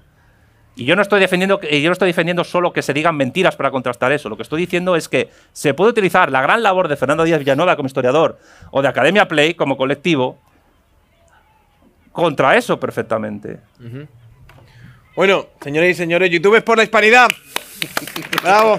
Vamos por- Es que se supone que teníamos como una fase de preguntas que yo no Sí, sé si es Jodido. tiempo, yo creo. Yo creo que Santiago Hermesilla está tranquilo, va a reconstruir el lo imperio. lo del hegemón telúrico. No, yo no quiero reconstruir el imperio. Lo que pasa es que No, no, no, esta no. mesa, el único youtuber por la hispanidad soy yo. Ese es el problema. Bueno, podéis preguntar lo que queráis, pero si alguien pregunta a Santiago que nos explique lo que es un hegemón telúrico, yo se lo agradeceré bastante. ¿eh? Un hegemón telúrico nos va. eh, A ver, hay dos tipos de imperios en base a lo que dominan: talasocracias y telurocracias. Ah, ¿Qué son las vale. talasocracias? Las que se basan en el dominio de los mares. Sí. Por ejemplo, el imperio británico o el español. Las telurocracias, como el imperio mongol, son las que se basan en lo telúrico, en el dominio sobre todo de una gran masa de tierra. Es, la diferencia es. está Ah, vale, tratado vale, geopolítica vale, de hace años. No me estoy inventando nada. Bueno, pues que empiecen a preguntar, a ver. Ahí hay, bueno, hay varias preguntas. A ver. ¿Quién tiene el micrófono? No me dejan hablar sin mascarilla. Esto... En serio. Me va a prestar uno aquí gentilmente. Te dejo yo la mía, aunque sea para... Compartimos gérmenes, da igual. Bueno, no hace falta que te oímos. Va a ser complicado, pero bueno, a ver, da igual. lo voy a hacer con, con mascarilla. Ay, yo tenía una aquí. Bueno, a ver, yo quería, yo quería preguntaros porque tengo que declararme, yo soy muy fan de Fernando y de Javier, también de, también de Sergio, ¿no? Sigo sus canales y tal, pero tengo que reconocer desde que ha entrado Santiago en el, en el juego este, ¿no? Plantea cosas que yo creo que son interesantes. Y es verdad que pese a que a vosotros siempre decís, bueno, que el historiador debe mantenerse de una forma neutra, acercarse a la historia de esa forma, yo creo que particularmente en España ese apro- esa aproximación que vosotros decís no nos está beneficiando nada. De hecho, y estoy muy de acuerdo en eso con, con Santiago, lo que está convirtiendo es una especie de caos absoluto que tenemos ahora mismo donde nadie entiende nada. Y yo creo que sí que, bueno, no hace falta, como tú dices, hacer ninguna leyenda negra, pero muchos de los problemas que tenemos actualmente, me lo puedes decir, los nacionalismos, todo lo que tenemos también se basan en leyendas negras, ¿no? Esto es un continuo y yo creo que esa falta de, oye, nos podemos acercar a la verdad y promover esa verdad, ¿no? Porque parece, eso, eso es lo que yo estoy muy de acuerdo con Santiago, es decir, oye, vamos a promover más las realidades que otra parte de nuestro país se dedica a, a completamente a bueno, de alguna manera a, a esconder, ¿no? Y, y como que parece que siempre que tenemos que estar un poco a la defensiva y estar un poco, a ver, sí que es verdad que hay partidos políticos, incluso desde la derecha, que hablan mucho de toda la batalla cultural y todo este tipo de cosas, que probablemente en ese sentido tienen razón, que hay que dar esa batalla cultural y explicar las verdades de nuestro país, de nuestra historia, que nos pueden ayudar a construir un país mejor del que tenemos, a- un país mejor del que tenemos ahora mismo. Pero estaría Esto yo creo que, que lo- que tanto Fernando como yo, yo creo que lo hacemos y No, lo no. explicamos. Otra cosa, una cosa es explicarlo y otra cosa es hacer activismo y, y- y decir lo que tenemos que hacer. Eso yo creo que no, No, no, es la pero- labor pero del yo- historiador. yo- yo el historiador que- se tiene que quedar ahí, tiene que limitarse a, analizar los No, datos. Si ya estaría y- sucediendo esto que si estáis diciendo. hablando de el historiador. Es que no me he explicado todavía. No, pero vamos a ver, Fernando puede construir historia, pero ahora mismo no podemos negar que sí que tenemos políticos que activamente están defendiendo la hispanidad y la historia No, de es- España es- de una forma que a lo mejor se puede adaptar más a los marcos que estaba Por- planteando Santiago Armesilla. De una manera, yo creo, insuficiente. Ah, bueno, y claro. además de una manera. pero yo creo que el historiador se tiene yo- que limitar a diagnosticar, pero no a dar las recetas. No, no, pero sí, yo no, Yo creo que, no eso, creo que San- desde el marco de la politología es de donde Perdona, se supone que tienes que convencer. es verdad que. Fernan- Per- que, segundo, Santiago segundo. tampoco ha dado las recetas, exactamente. pero- Perdóname un segundo. No, yo no- he indicado el, camino a seguir. Yo lo que digo es que hay que ir a la ofensiva. No, no, yo, lo que digo es que hay que ir al ataque. Bueno, no solo en defensa, hay que ir a atacar. no creo que Santiago esté diciendo. No creo que Santiago esté diciendo. Nosotros hacia- somos Mourinho, más de eh, catenacho. hacia- somos a- más de catenacho. Es catenacho, tío. Sí, sí. Bueno, es que son estilos diferentes, ¿no? Pero, pero que bueno, que en ese sentido yo creo que eh, yo creo que Santiago no pretende que ni Fernando ni Javier se dediquen a hacer otra cosa que no es lo que hacen ahora mismo, que hacen una labor Yo fantástica. Y a mí me encanta escuchar el canal de Fernando, el canal de Javier, pero que quiero decir que en ese sentido hace falta también desde más de- desde, la, poli- desde la política tener gente que coño que cuente las cosas tal y como son y que pueda plantear porque como bien decís tú no puedes construir un, o sea, no puedes construir un, programa político sin tener en cuenta la realidad de lo que pasa. O sea, es que no se puede hacer. Y lo que no podemos tener es pensar, oye, pues nada, nos dedicamos a contar pues la, historia y bueno, y dejamos que los demás estén continuamente ensuciando el, el terreno de juego con mentiras continuas. O sea, que en ese sentido aplaudo la, aplaudo la posición de Santiago y invito a que la gente empiece también a posicionarse un poco más con cosas que son la verdad, ¿eh? No hace falta, que no hace falta ir eh, diciendo lo que no es. O sea, eso sería un poco mi... Que Bueno. que totalmente de acuerdo contigo y decir que la verdad es siempre revolucionaria. O sea, que sí, digamos la verdad y a la ofensiva, al ataque. Ya, pero tú dime, por ejemplo, ahora en España. Tú dime, ahora en España, con los complejos sobre la propia España que nosotros tenemos, ¿en qué momento encajas ahí un relato tan crítico con las posiciones anglosajonas a lo largo de la historia, cuando yo creo que ahora nuestros complejos no tienen nada que ver con la posición de España en relación a otros imperios a lo largo de la historia, sino con una visión totalmente alienada de nuestra propia historia y que eso luego pues ha permeado en distintos nacionalismos y regionalismos en función Tiene el que, andaluz. Tiene que ver en el sentido de que España, cuando empezó a recibir en los siglos XVI y XVII los primeros ataques neurolegendarios, como era un imperio muy poderoso, lo dejaba pasar, como si, como si fueran picaduras de mosquito. Cuando, cuando Francia consiguió instaurar, esto lo explica muy bien María Elvira Rocabarea en Fracasología, a la dinastía de los Borbones en lugar de los Austrias y empezó a haber una relectura de la historia negativa de los Habsburgo para pasar a justificar el dominio de los Borbones como si eso fuera eh, eh, el paraíso terrenal, entonces la leyenda negra se instauró en las élites políticas, económicas y de clase de España y del imperio y por tanto de las repúblicas posteriores hispanoamericanas. Y ahí es cuando viene el problema, porque entonces se convierte en superestructural la leyenda negra en España. Y para alcanzar, como dice María Elvira, prestigio social, hay que ser negro legendario. Entonces lo que yo defiendo, evidentemente utilizando la verdad que tan magníficamente Fernando Villanueva y tan maravillosamente Javier Rubio Doncé pregonan en sus canales de YouTube y en sus obras, lo que hay que conseguir es que el motivo de prestigio no sea ser legendario, sino decir la verdad histórica e incluso contrarrestar hablando de la historia de lo que hicieron otros. Porque eso es lo que han hecho los británicos. El hecho de que haya muchos historiadores en Inglaterra o en Francia que han tratado nuestra historia de una manera ideológicamente dirigida y nosotros no hayamos hecho lo mismo sin, sin, incluso sin negar ciertas cosas positivas que trajeron los ingleses como el fútbol o los ferrocarriles en la India, sin embargo, creo que ya va siendo hora de pasar al ataque y que historiadores españoles, desde la neutralidad y la objetividad, expliquen lo que hicieron los ingleses para instaurar el capitalismo en el mundo, para instaurarlo en África o para instaurarlo en Australia. Oye, ¿no te parece un buen paso que la academia ya se haya posicionado y haya, eh, hayan entrado en este documental, en el de la primera globalización? Sí, cosa pero que antes pocos. tenían mucho pánico a entrar A mí y hablar de la leyenda positivo. negra. Me parece- Pero yo creo que María Elvira Roca ha abierto ahí una veda que está muy bien. María Elvira- muchos se han animado. Eh, Incluso yo- la, la presidenta con muchos Te doy la razón, lo celebro, creo que todavía es insuficiente y que hay que hacer más, pero no solo hay que reconocer la labor de María Elvira Rocabarea, hay que reconocer la labor de alguien que no ha podido venir ahora, que es Pedro Insua, los libros de Iván Vélez y, por qué no decirlo, el magnífico libro de Gustavo Bueno, España frente a Europa, que realmente es el abuelo de todos estos. Con lo cual, sí, celebro que la Academia Historiográfica Española y extranjera entre ahí, pero todavía es insuficiente, porque lo que hay que conseguir es que la población porque el, el gran problema de la leyenda negra, lo ha explicado también María Elvira muchas veces, es que a nivel académico ha sido refutada.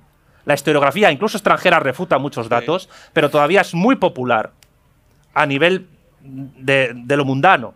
Y cuando es popular a nivel de lo mundano tenemos un problema, porque entonces hay, hay una desconexión muy fuerte entre lo académico y lo mundano, entre lo académico y lo popular. Y cuando el académico de la historia no es capaz de hacer penetrar con sus investigaciones a las capas más populares de la sociedad, ¿Quién falla ahí? ¿El historiador? A lo mejor no. Falla la clase política. Y a lo mejor lo que hay que hacer es sustituir a la clase política Pero, por otra. ¿De dónde han venido las críticas furi- furibundas a, a Elvira Rocabarea? No han venido desde Inglaterra.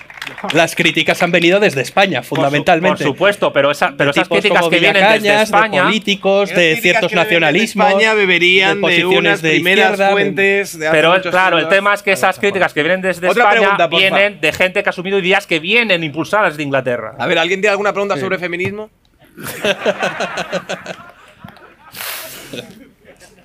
Lo siento, si quieres afemir un poco. No, no, no, es broma, es broma, es broma. Bueno, eh, muy interesante. ¿eh? Tengo que decir que era absolutamente escéptico porque a mí hablar de hispanidad de momento me pone los pelos de punta porque también soy heredero de una metahistoria que hemos mamado. Y yo soy, como diría el propio Santiago, historiador de jure, pero no de facto, porque yo salí espantado de, de la facultad una vez sacado mi licenciatura, porque una de las cosas que, que veía que no reconocía la gente es que un historiador tiene ideología y la plasma, sin duda que la plasma en su, en su quehacer. Y como cualquiera, igual que tiene ideología Santiago en su, en su quehacer, todos tenemos ideología, eso es más que evidente. Entonces, conviene recordarlo. Ahora, visto este debate que ha sido muy interesante entre si el historiador tiene que tomar o no tiene que tomar partido en... Creo que estoy muy de acuerdo con Santiago. Si no hubiera Santiago, habría que inventarlos.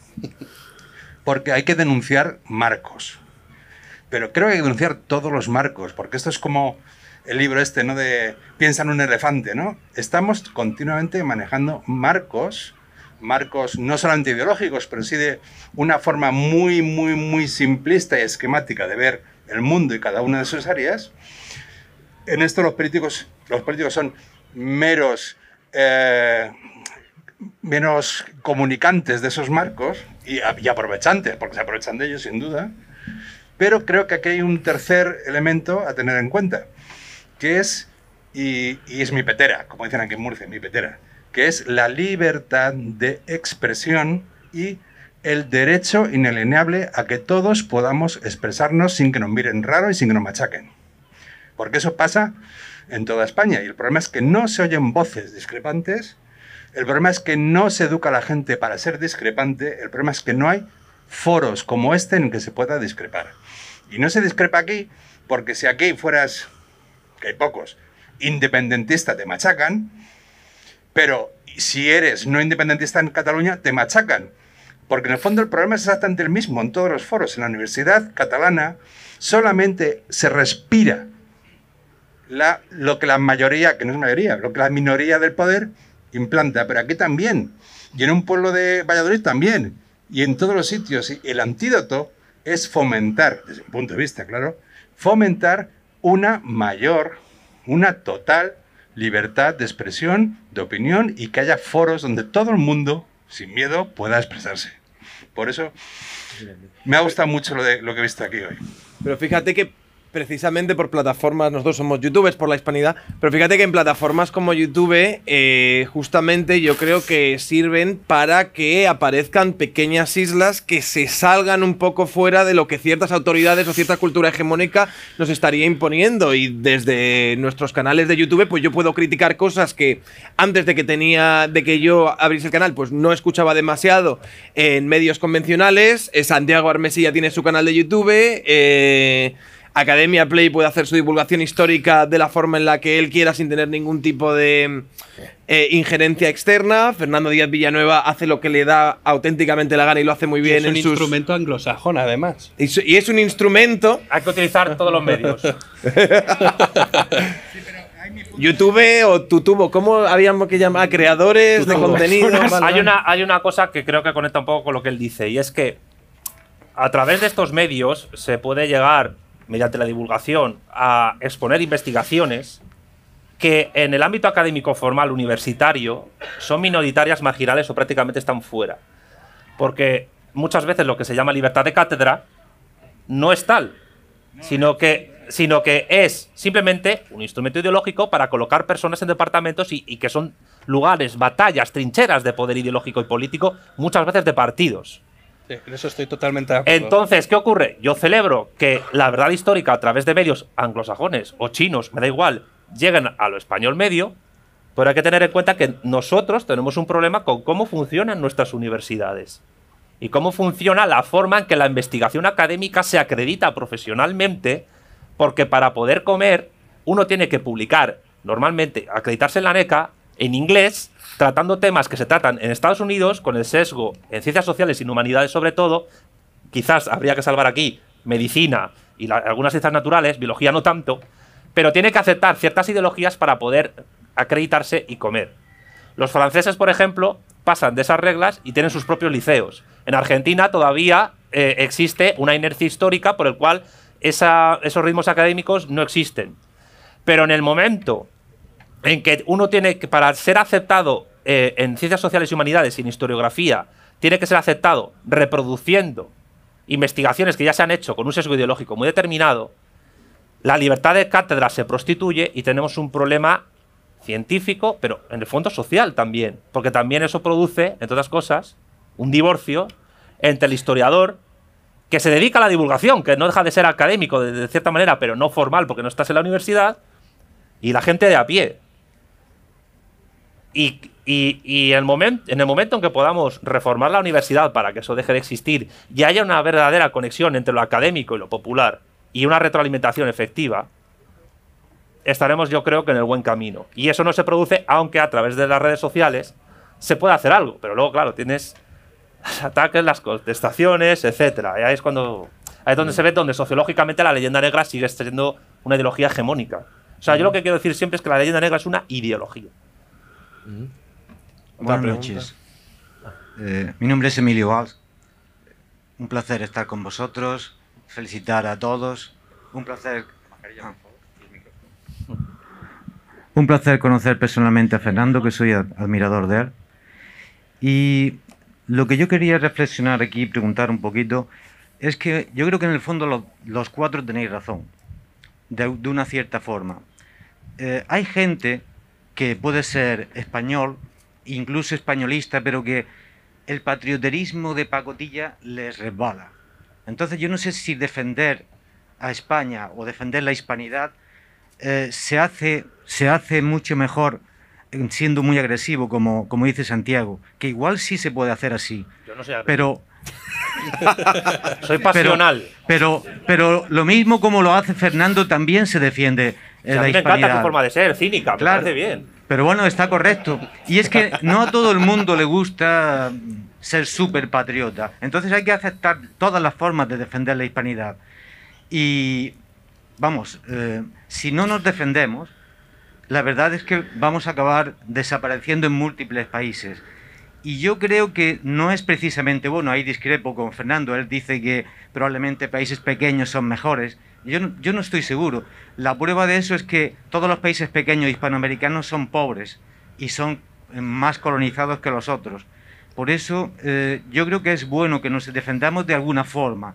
O sea, no se puede decir que no existe la leyenda negra porque, como bien decís, se usa políticamente para atacarnos, para hacernos más débiles como, como país y como cultura, para colonizarnos, entre comillas, pero eh, hay, hay muchas formas de defender la, la hispanidad. Y yo creo que de una forma más light o más fuerte, las dos son válidas. Yo estoy totalmente de acuerdo contigo. La forma de ser de una persona mm, mm, no obsta que sea un gran defensor de la verdad histórica, por supuesto. Yo creo que Fernando hace una gran labor y, y- y la defiendo.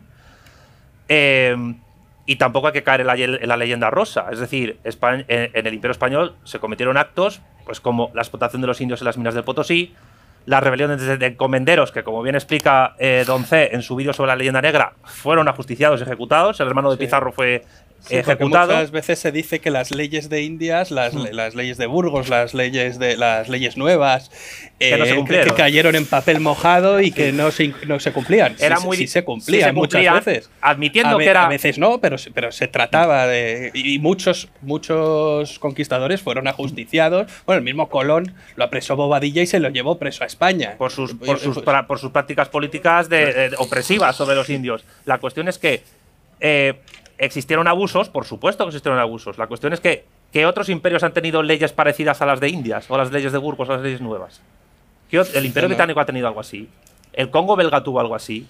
La, la Indonesia neerlandesa tuvo algo así. No. De hecho, Y esas eso- leyes dejaron de estar vigentes con las independencias. Claro. Cuando se desprotegió al indio fue con las independencias. Eso hay que contarlo también, es fundamental. creo que hay que decir estas cosas abiertamente y divulgarlo.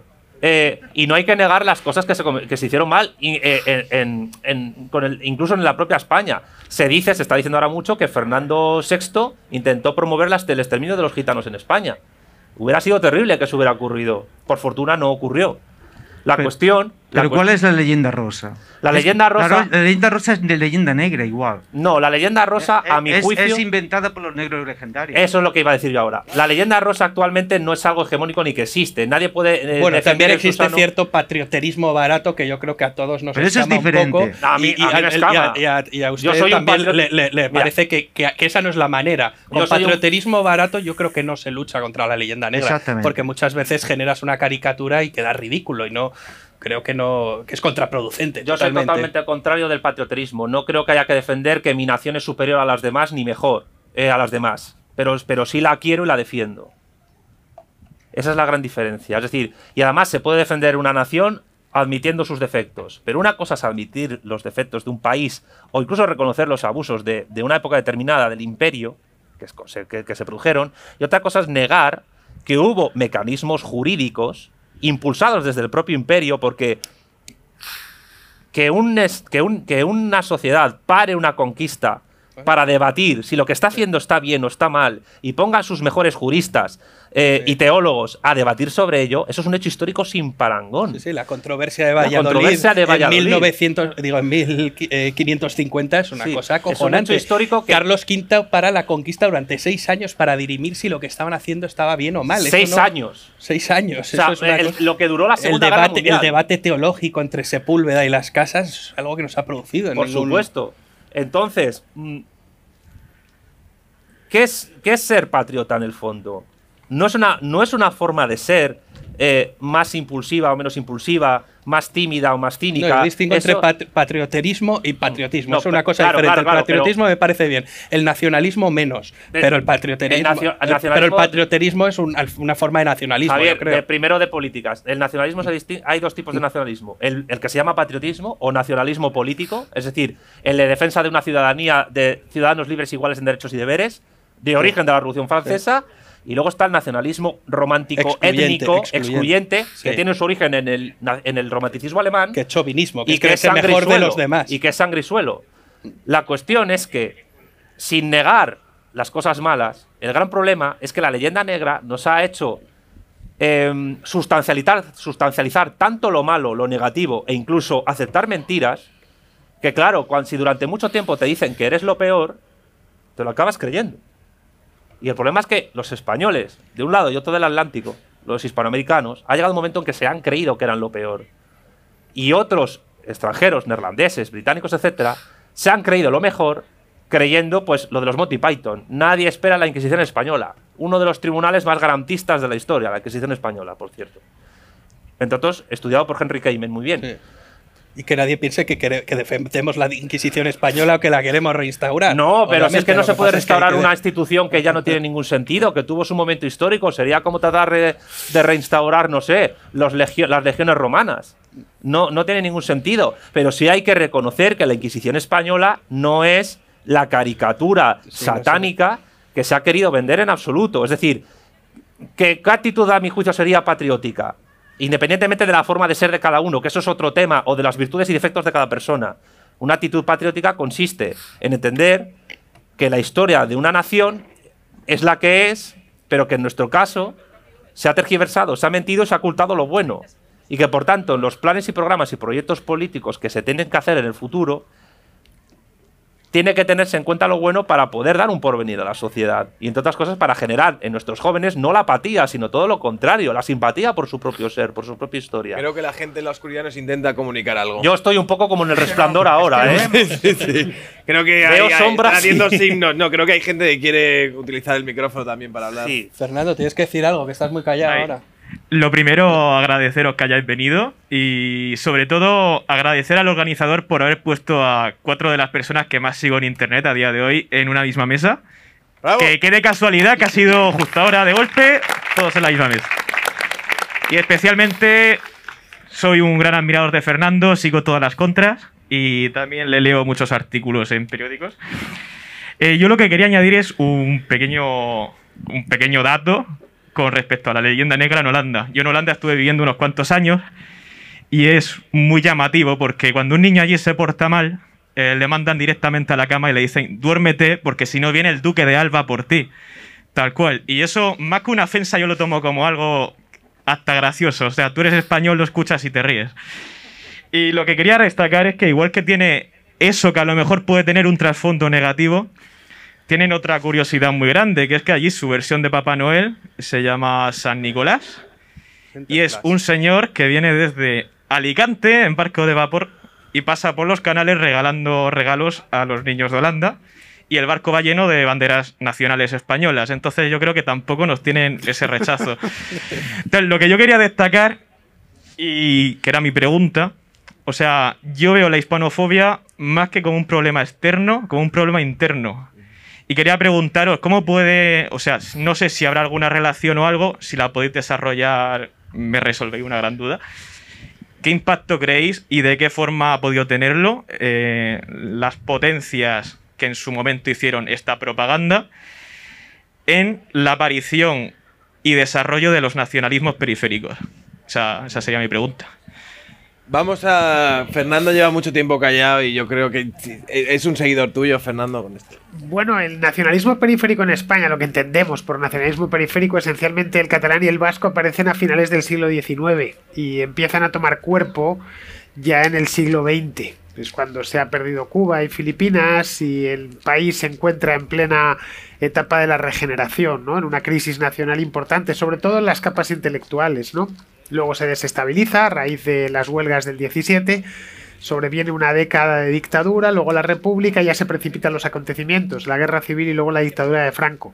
En la dictadura de Franco se practicó una, un patrioterismo, un poco de opereta de zarzuela, el Florido Pensil, que no le hizo tampoco ningún favor a la, a la, historia de España, porque la simplificó excesivamente, incidió demasiado en lo que se conoce hoy como leyenda rosa, es decir, una, era una, la historia de España vista en el franquismo era una la historia oficial por lo menos, una sucesión de éxitos uno tras otro, de heroicidades y demás, de manera sin matices y muy aplanada, por lo menos para los escolares, se ve por ejemplo en el cine de posguerra de los años 40-50, ese nacionalismo que nos hace, nacionalismo español, quiero decir, que nos hace tanta gracia porque desapareció hace tiempo y como reflujo, pues sobrevino la, o renació la cuestión regional, eh, en, tanto en Cataluña como en el País Vasco y luego se extendió a otras partes de España. Y ahí hay un punto, no sé, no sabría yo en qué momento fue, pero debió ser en torno a los años 60, 70, en el que la izquierda española, la que luego ya se incorpora en la transición, decide que apostar claramente por la disgregación, más que no es el Partido Comunista del año 80, no es el Partido Comunista del año 50, que estaba en el exilio, ¿no? Entonces empieza a utilizar esos eufemismos que hoy son tan habituales como Estado español, este país, eh, los símbolos nacionales se considera que son tomados del franquismo, a pesar de que la bandera es muy, es muy anterior, ¿no? Viene en origen de Carlos III, aunque no fue oficial hasta tiempos de Isabel II, la propia Marcha Real, que era lo mismo, de, de tiempos de Carlos III. Vamos, que se empieza a identificar España como la historia de un fracaso y que por lo tanto pues no tiene mucho sentido seguir manteniéndola. Esta es un poco la idea de la general de la izquierda en España desde hace ya 40 o 50 años. Yo siempre la he vivido, ¿eh? Como no tengo todavía medio siglo, pues no he vivido otra cosa. No tenéis más que ver en un meeting de cualquier partido de izquierda, y con esto hablo del PSOE hasta la extrema izquierda, que no veréis una sola bandera de España, y de hecho evitan incluso pronunciar la palabra España, por eso utilizan los eufemismos, ¿no? Y mientras que la derecha se apropió de eso, a partir sobre todo de la transición, vio que era invertir un, capital electoral, ¿no? Pues nosotros defenderemos esta idea y la repetiremos una y otra vez. La última versión pues la tenemos con Vox ahora, ¿no? Que van a 70 Españas por minuto. Es decir, lo van diciendo continuamente, sacan las banderas eh, por todas partes. A mí me parece excesivo, yo no estoy ni orgulloso ni avergonzado de ser español, es un hecho puramente azaroso, lo soy y ya está, no tengo problemas con ello. Eso sería lo ideal, mi aproximación a al asunto este, ¿no? No tengo la culpa ni de haber nacido español, ni una cosa, ni, ni, por una cosa ni por la otra, ¿no? Me gusta mi país, evidentemente, mucho además, porque he nacido en él y me he criado en él y he vivido en él, pero no tengo una, una, una aproximación apasionada hacia lo, lo, hispano o lo español. Sería lo suyo. Ahora entiendo que no todo el mundo es tan frío y desapasionado como yo, ¿no? Está bien que la gente sienta cierto orgullo por su propio país y esté dispuesto a, a defenderlo, ¿no? Y eso es bueno.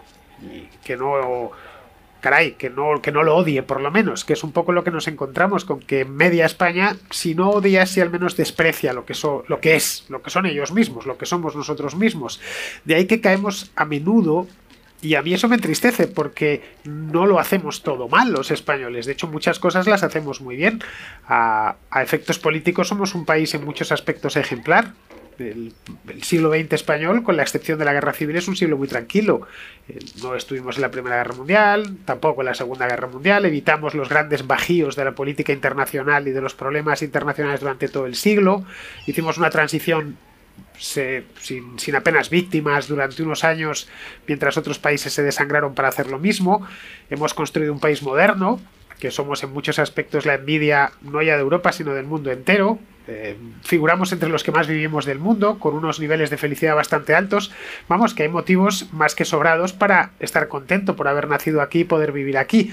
Pero, en cambio, el relato oficial es el contrario. Y solo decir lo que estamos diciendo nosotros cuatro aquí, pues es pasaporte directo para que uno le acusen de franquista o de estar haciendo el florido pensil, lo cual, pues la verdad, ni muchísimo menos. Yo no, a mí no me gusta caer en, la, en las leyendas rosas, me gusta conocer la historia, lo que sucedió con sus partes luminosas y sus partes más oscuras. Ahora bien, en la historia de España siempre, siempre se ha incidido en la parte oscura del asunto.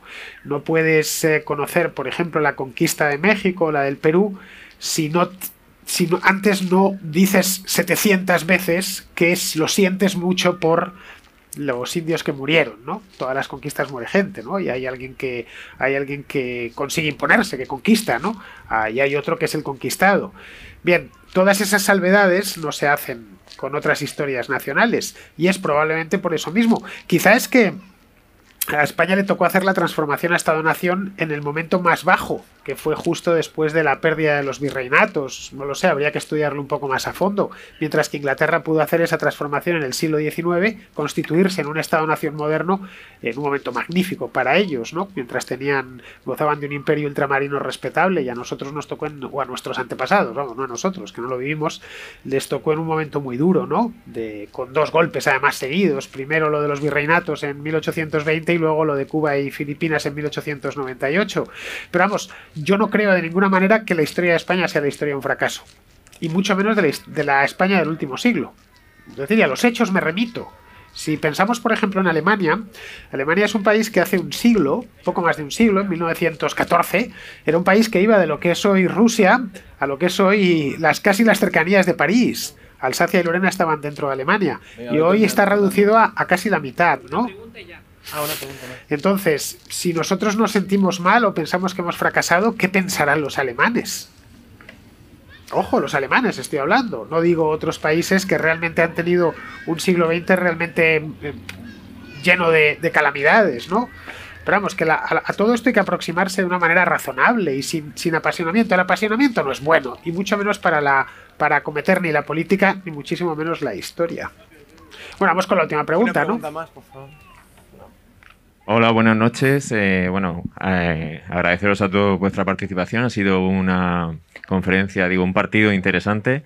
Ha, ha ido la pelota de un sitio al otro. El delantero centro Santiago Ormesilla ha interceptado bastantes balones. Pero bueno, iba a hacer una síntesis pacificadora. Me han dicho que tengo 30 segundos. No me va a costar, no me costaría lo de la síntesis porque sigo a Sergio mm, que es un liberal y yo soy marxista, sigo a Santiago, yo soy un marxista europeísta, él sería feliz si no fuésemos de la Unión Europea. Entonces, eh, Santi, te tengo que hacer dos preguntas. Una pregunta y otra reflexión crítica, muy, muy rápidas. La primera es, imagínate, Santiago, Santi, que tú eres el presidente del ente de Radio Televisión Española, en un gobierno revolucionario, marxista, etcétera, etcétera. Bien. ¿Qué ocurriría con ese debate historiográfico si yo también estoy en contra de la leyenda negra, pero respecto a todo esto decir la verdad es ser honrado, ¿no? Eh, ¿Permitirías que hubiese la misma representación de posicionamientos críticos contra la leyenda negra que también eh, mm, estudios, etcétera, que dijesen puntos de esa leyenda negra que son ciertos. ¿Permitirías la misma proporción que ocurre en la academia? ¿O la utilizarías, perdón un momento, Santi, o la utilizarías, que te conozco, eh, o la utilizarías, o la utilizarías y sobre representarías las, eh, las posiciones, digamos, negativas de esa, de esa leyenda negra para los intereses geopolíticos de España. Y por último, una reflexión muy crítica en tanto marxista defensor de la Unión Europea. Has eh, puesto, eh, has realzado la, la figura de Alejandro Magno, con lo cual estoy totalmente contigo. ¿No crees que podría haber gente que en su momento dijera que Alejandro Magno era un rage y estaba imponiendo, etcétera, etcétera, esa universalidad? ¿No crees que la Unión Europea es una posibilidad de construcción eh, supra- eh, supraestatal, democrática, sin cortar cabezas? Y ya está. Johnny Yescas es amigo mío desde hace muchos años. eh, celebro que esté aquí. Respondo a las dos preguntas. Johnny Yescas. Es Johnny Yescas, sí. Ah, Autor sí, del sí. libro La dictadura del videoclip, que lo recomiendo a todo el mundo. Eh, la, no quería dejar de comentar una cosa que ha dicho Fernando. Eh, sobre la construcción nacional de España eh, respecto a, la de otras potencias eh, de Europa Occidental, hay que decir que España se construyó antes como imperio que como nación, mientras que otras fueron naciones antes que imperio. Sobre cómo se construyó España en sus periodos políticos revolucionarios en el siglo XIX, mm, no, modestamente les recomiendo mi libro El marxismo y la cuestión nacional española, donde explico eh, cómo desde la guerra de independencia, el trienio liberal, la primera guerra carlista, la bicalvarada y el sexenio democrático se va construyendo España como nación en el siglo XIX. Más que nada para que, lo estudien. Eh, sobre lo que pregunta. Ah, una cosa que ha dicho antes la, primer- la persona que te preguntó a ti eh, en, un inicio anteriormente a. Sugiero que la, gente que está ahora en el público busque información sobre los diálogos Cataluña-Castilla que se produjeron en la década de los 60, en los que, por cierto, participaron personas como Dioniso Ridruejo, y la influencia que en esa deriva antinacional que tuvo la izquierda en España, particularmente la socialdemocracia y la izquierda comunista del PC, eh, la influencia que tuvo el Congreso por la Libertad de la Cultura en esa deriva y cómo se infiltró en esa izquierda. Congreso de la- por la Libertad de la Cultura, organizado por la CIA y formado por izquierdistas antisoviéticos. Busquen información sobre el Congreso por la Libertad de la Cultura. Iván Vélez, ¿no? Iván Vélez habla sobre eso mucho. Eh, respecto a la pregunta de John, sí. Sí. Yo haría una mesa equitativa, tres historiadores negro legendarios, tres historiadores críticos con la leyenda negra y un moderador. Y a ser posible a escala internacional. No solo españoles, sino de otros países. Y que discutan sobre ello.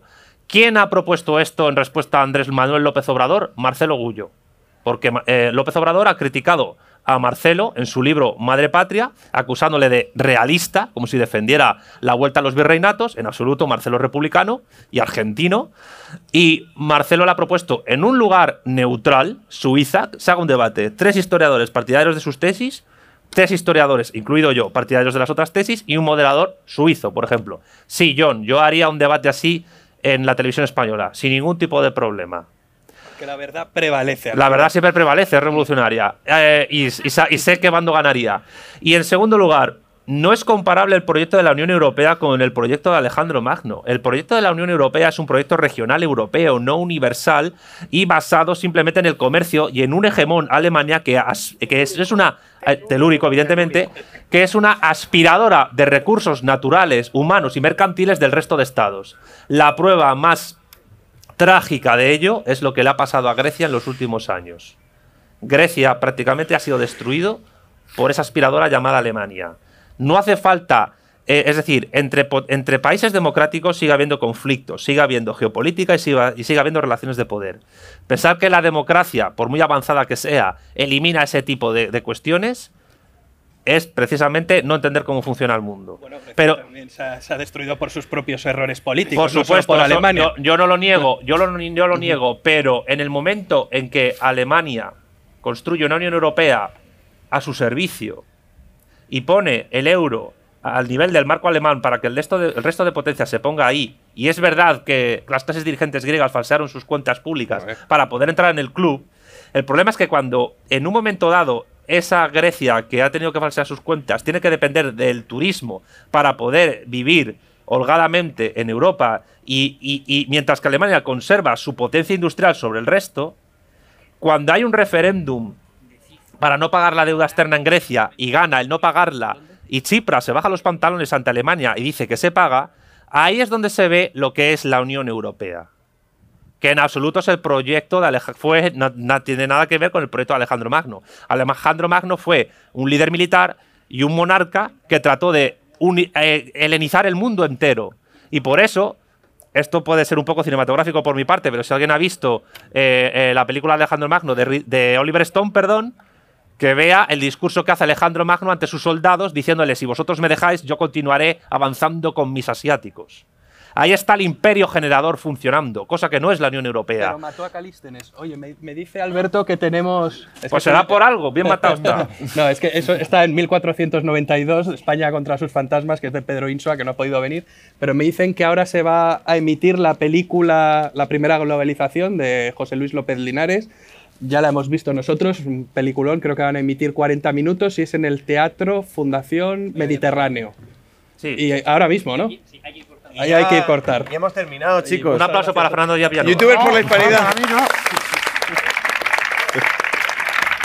Daros un abrazo hispano. Con lengua. El- Muchas gracias a todos.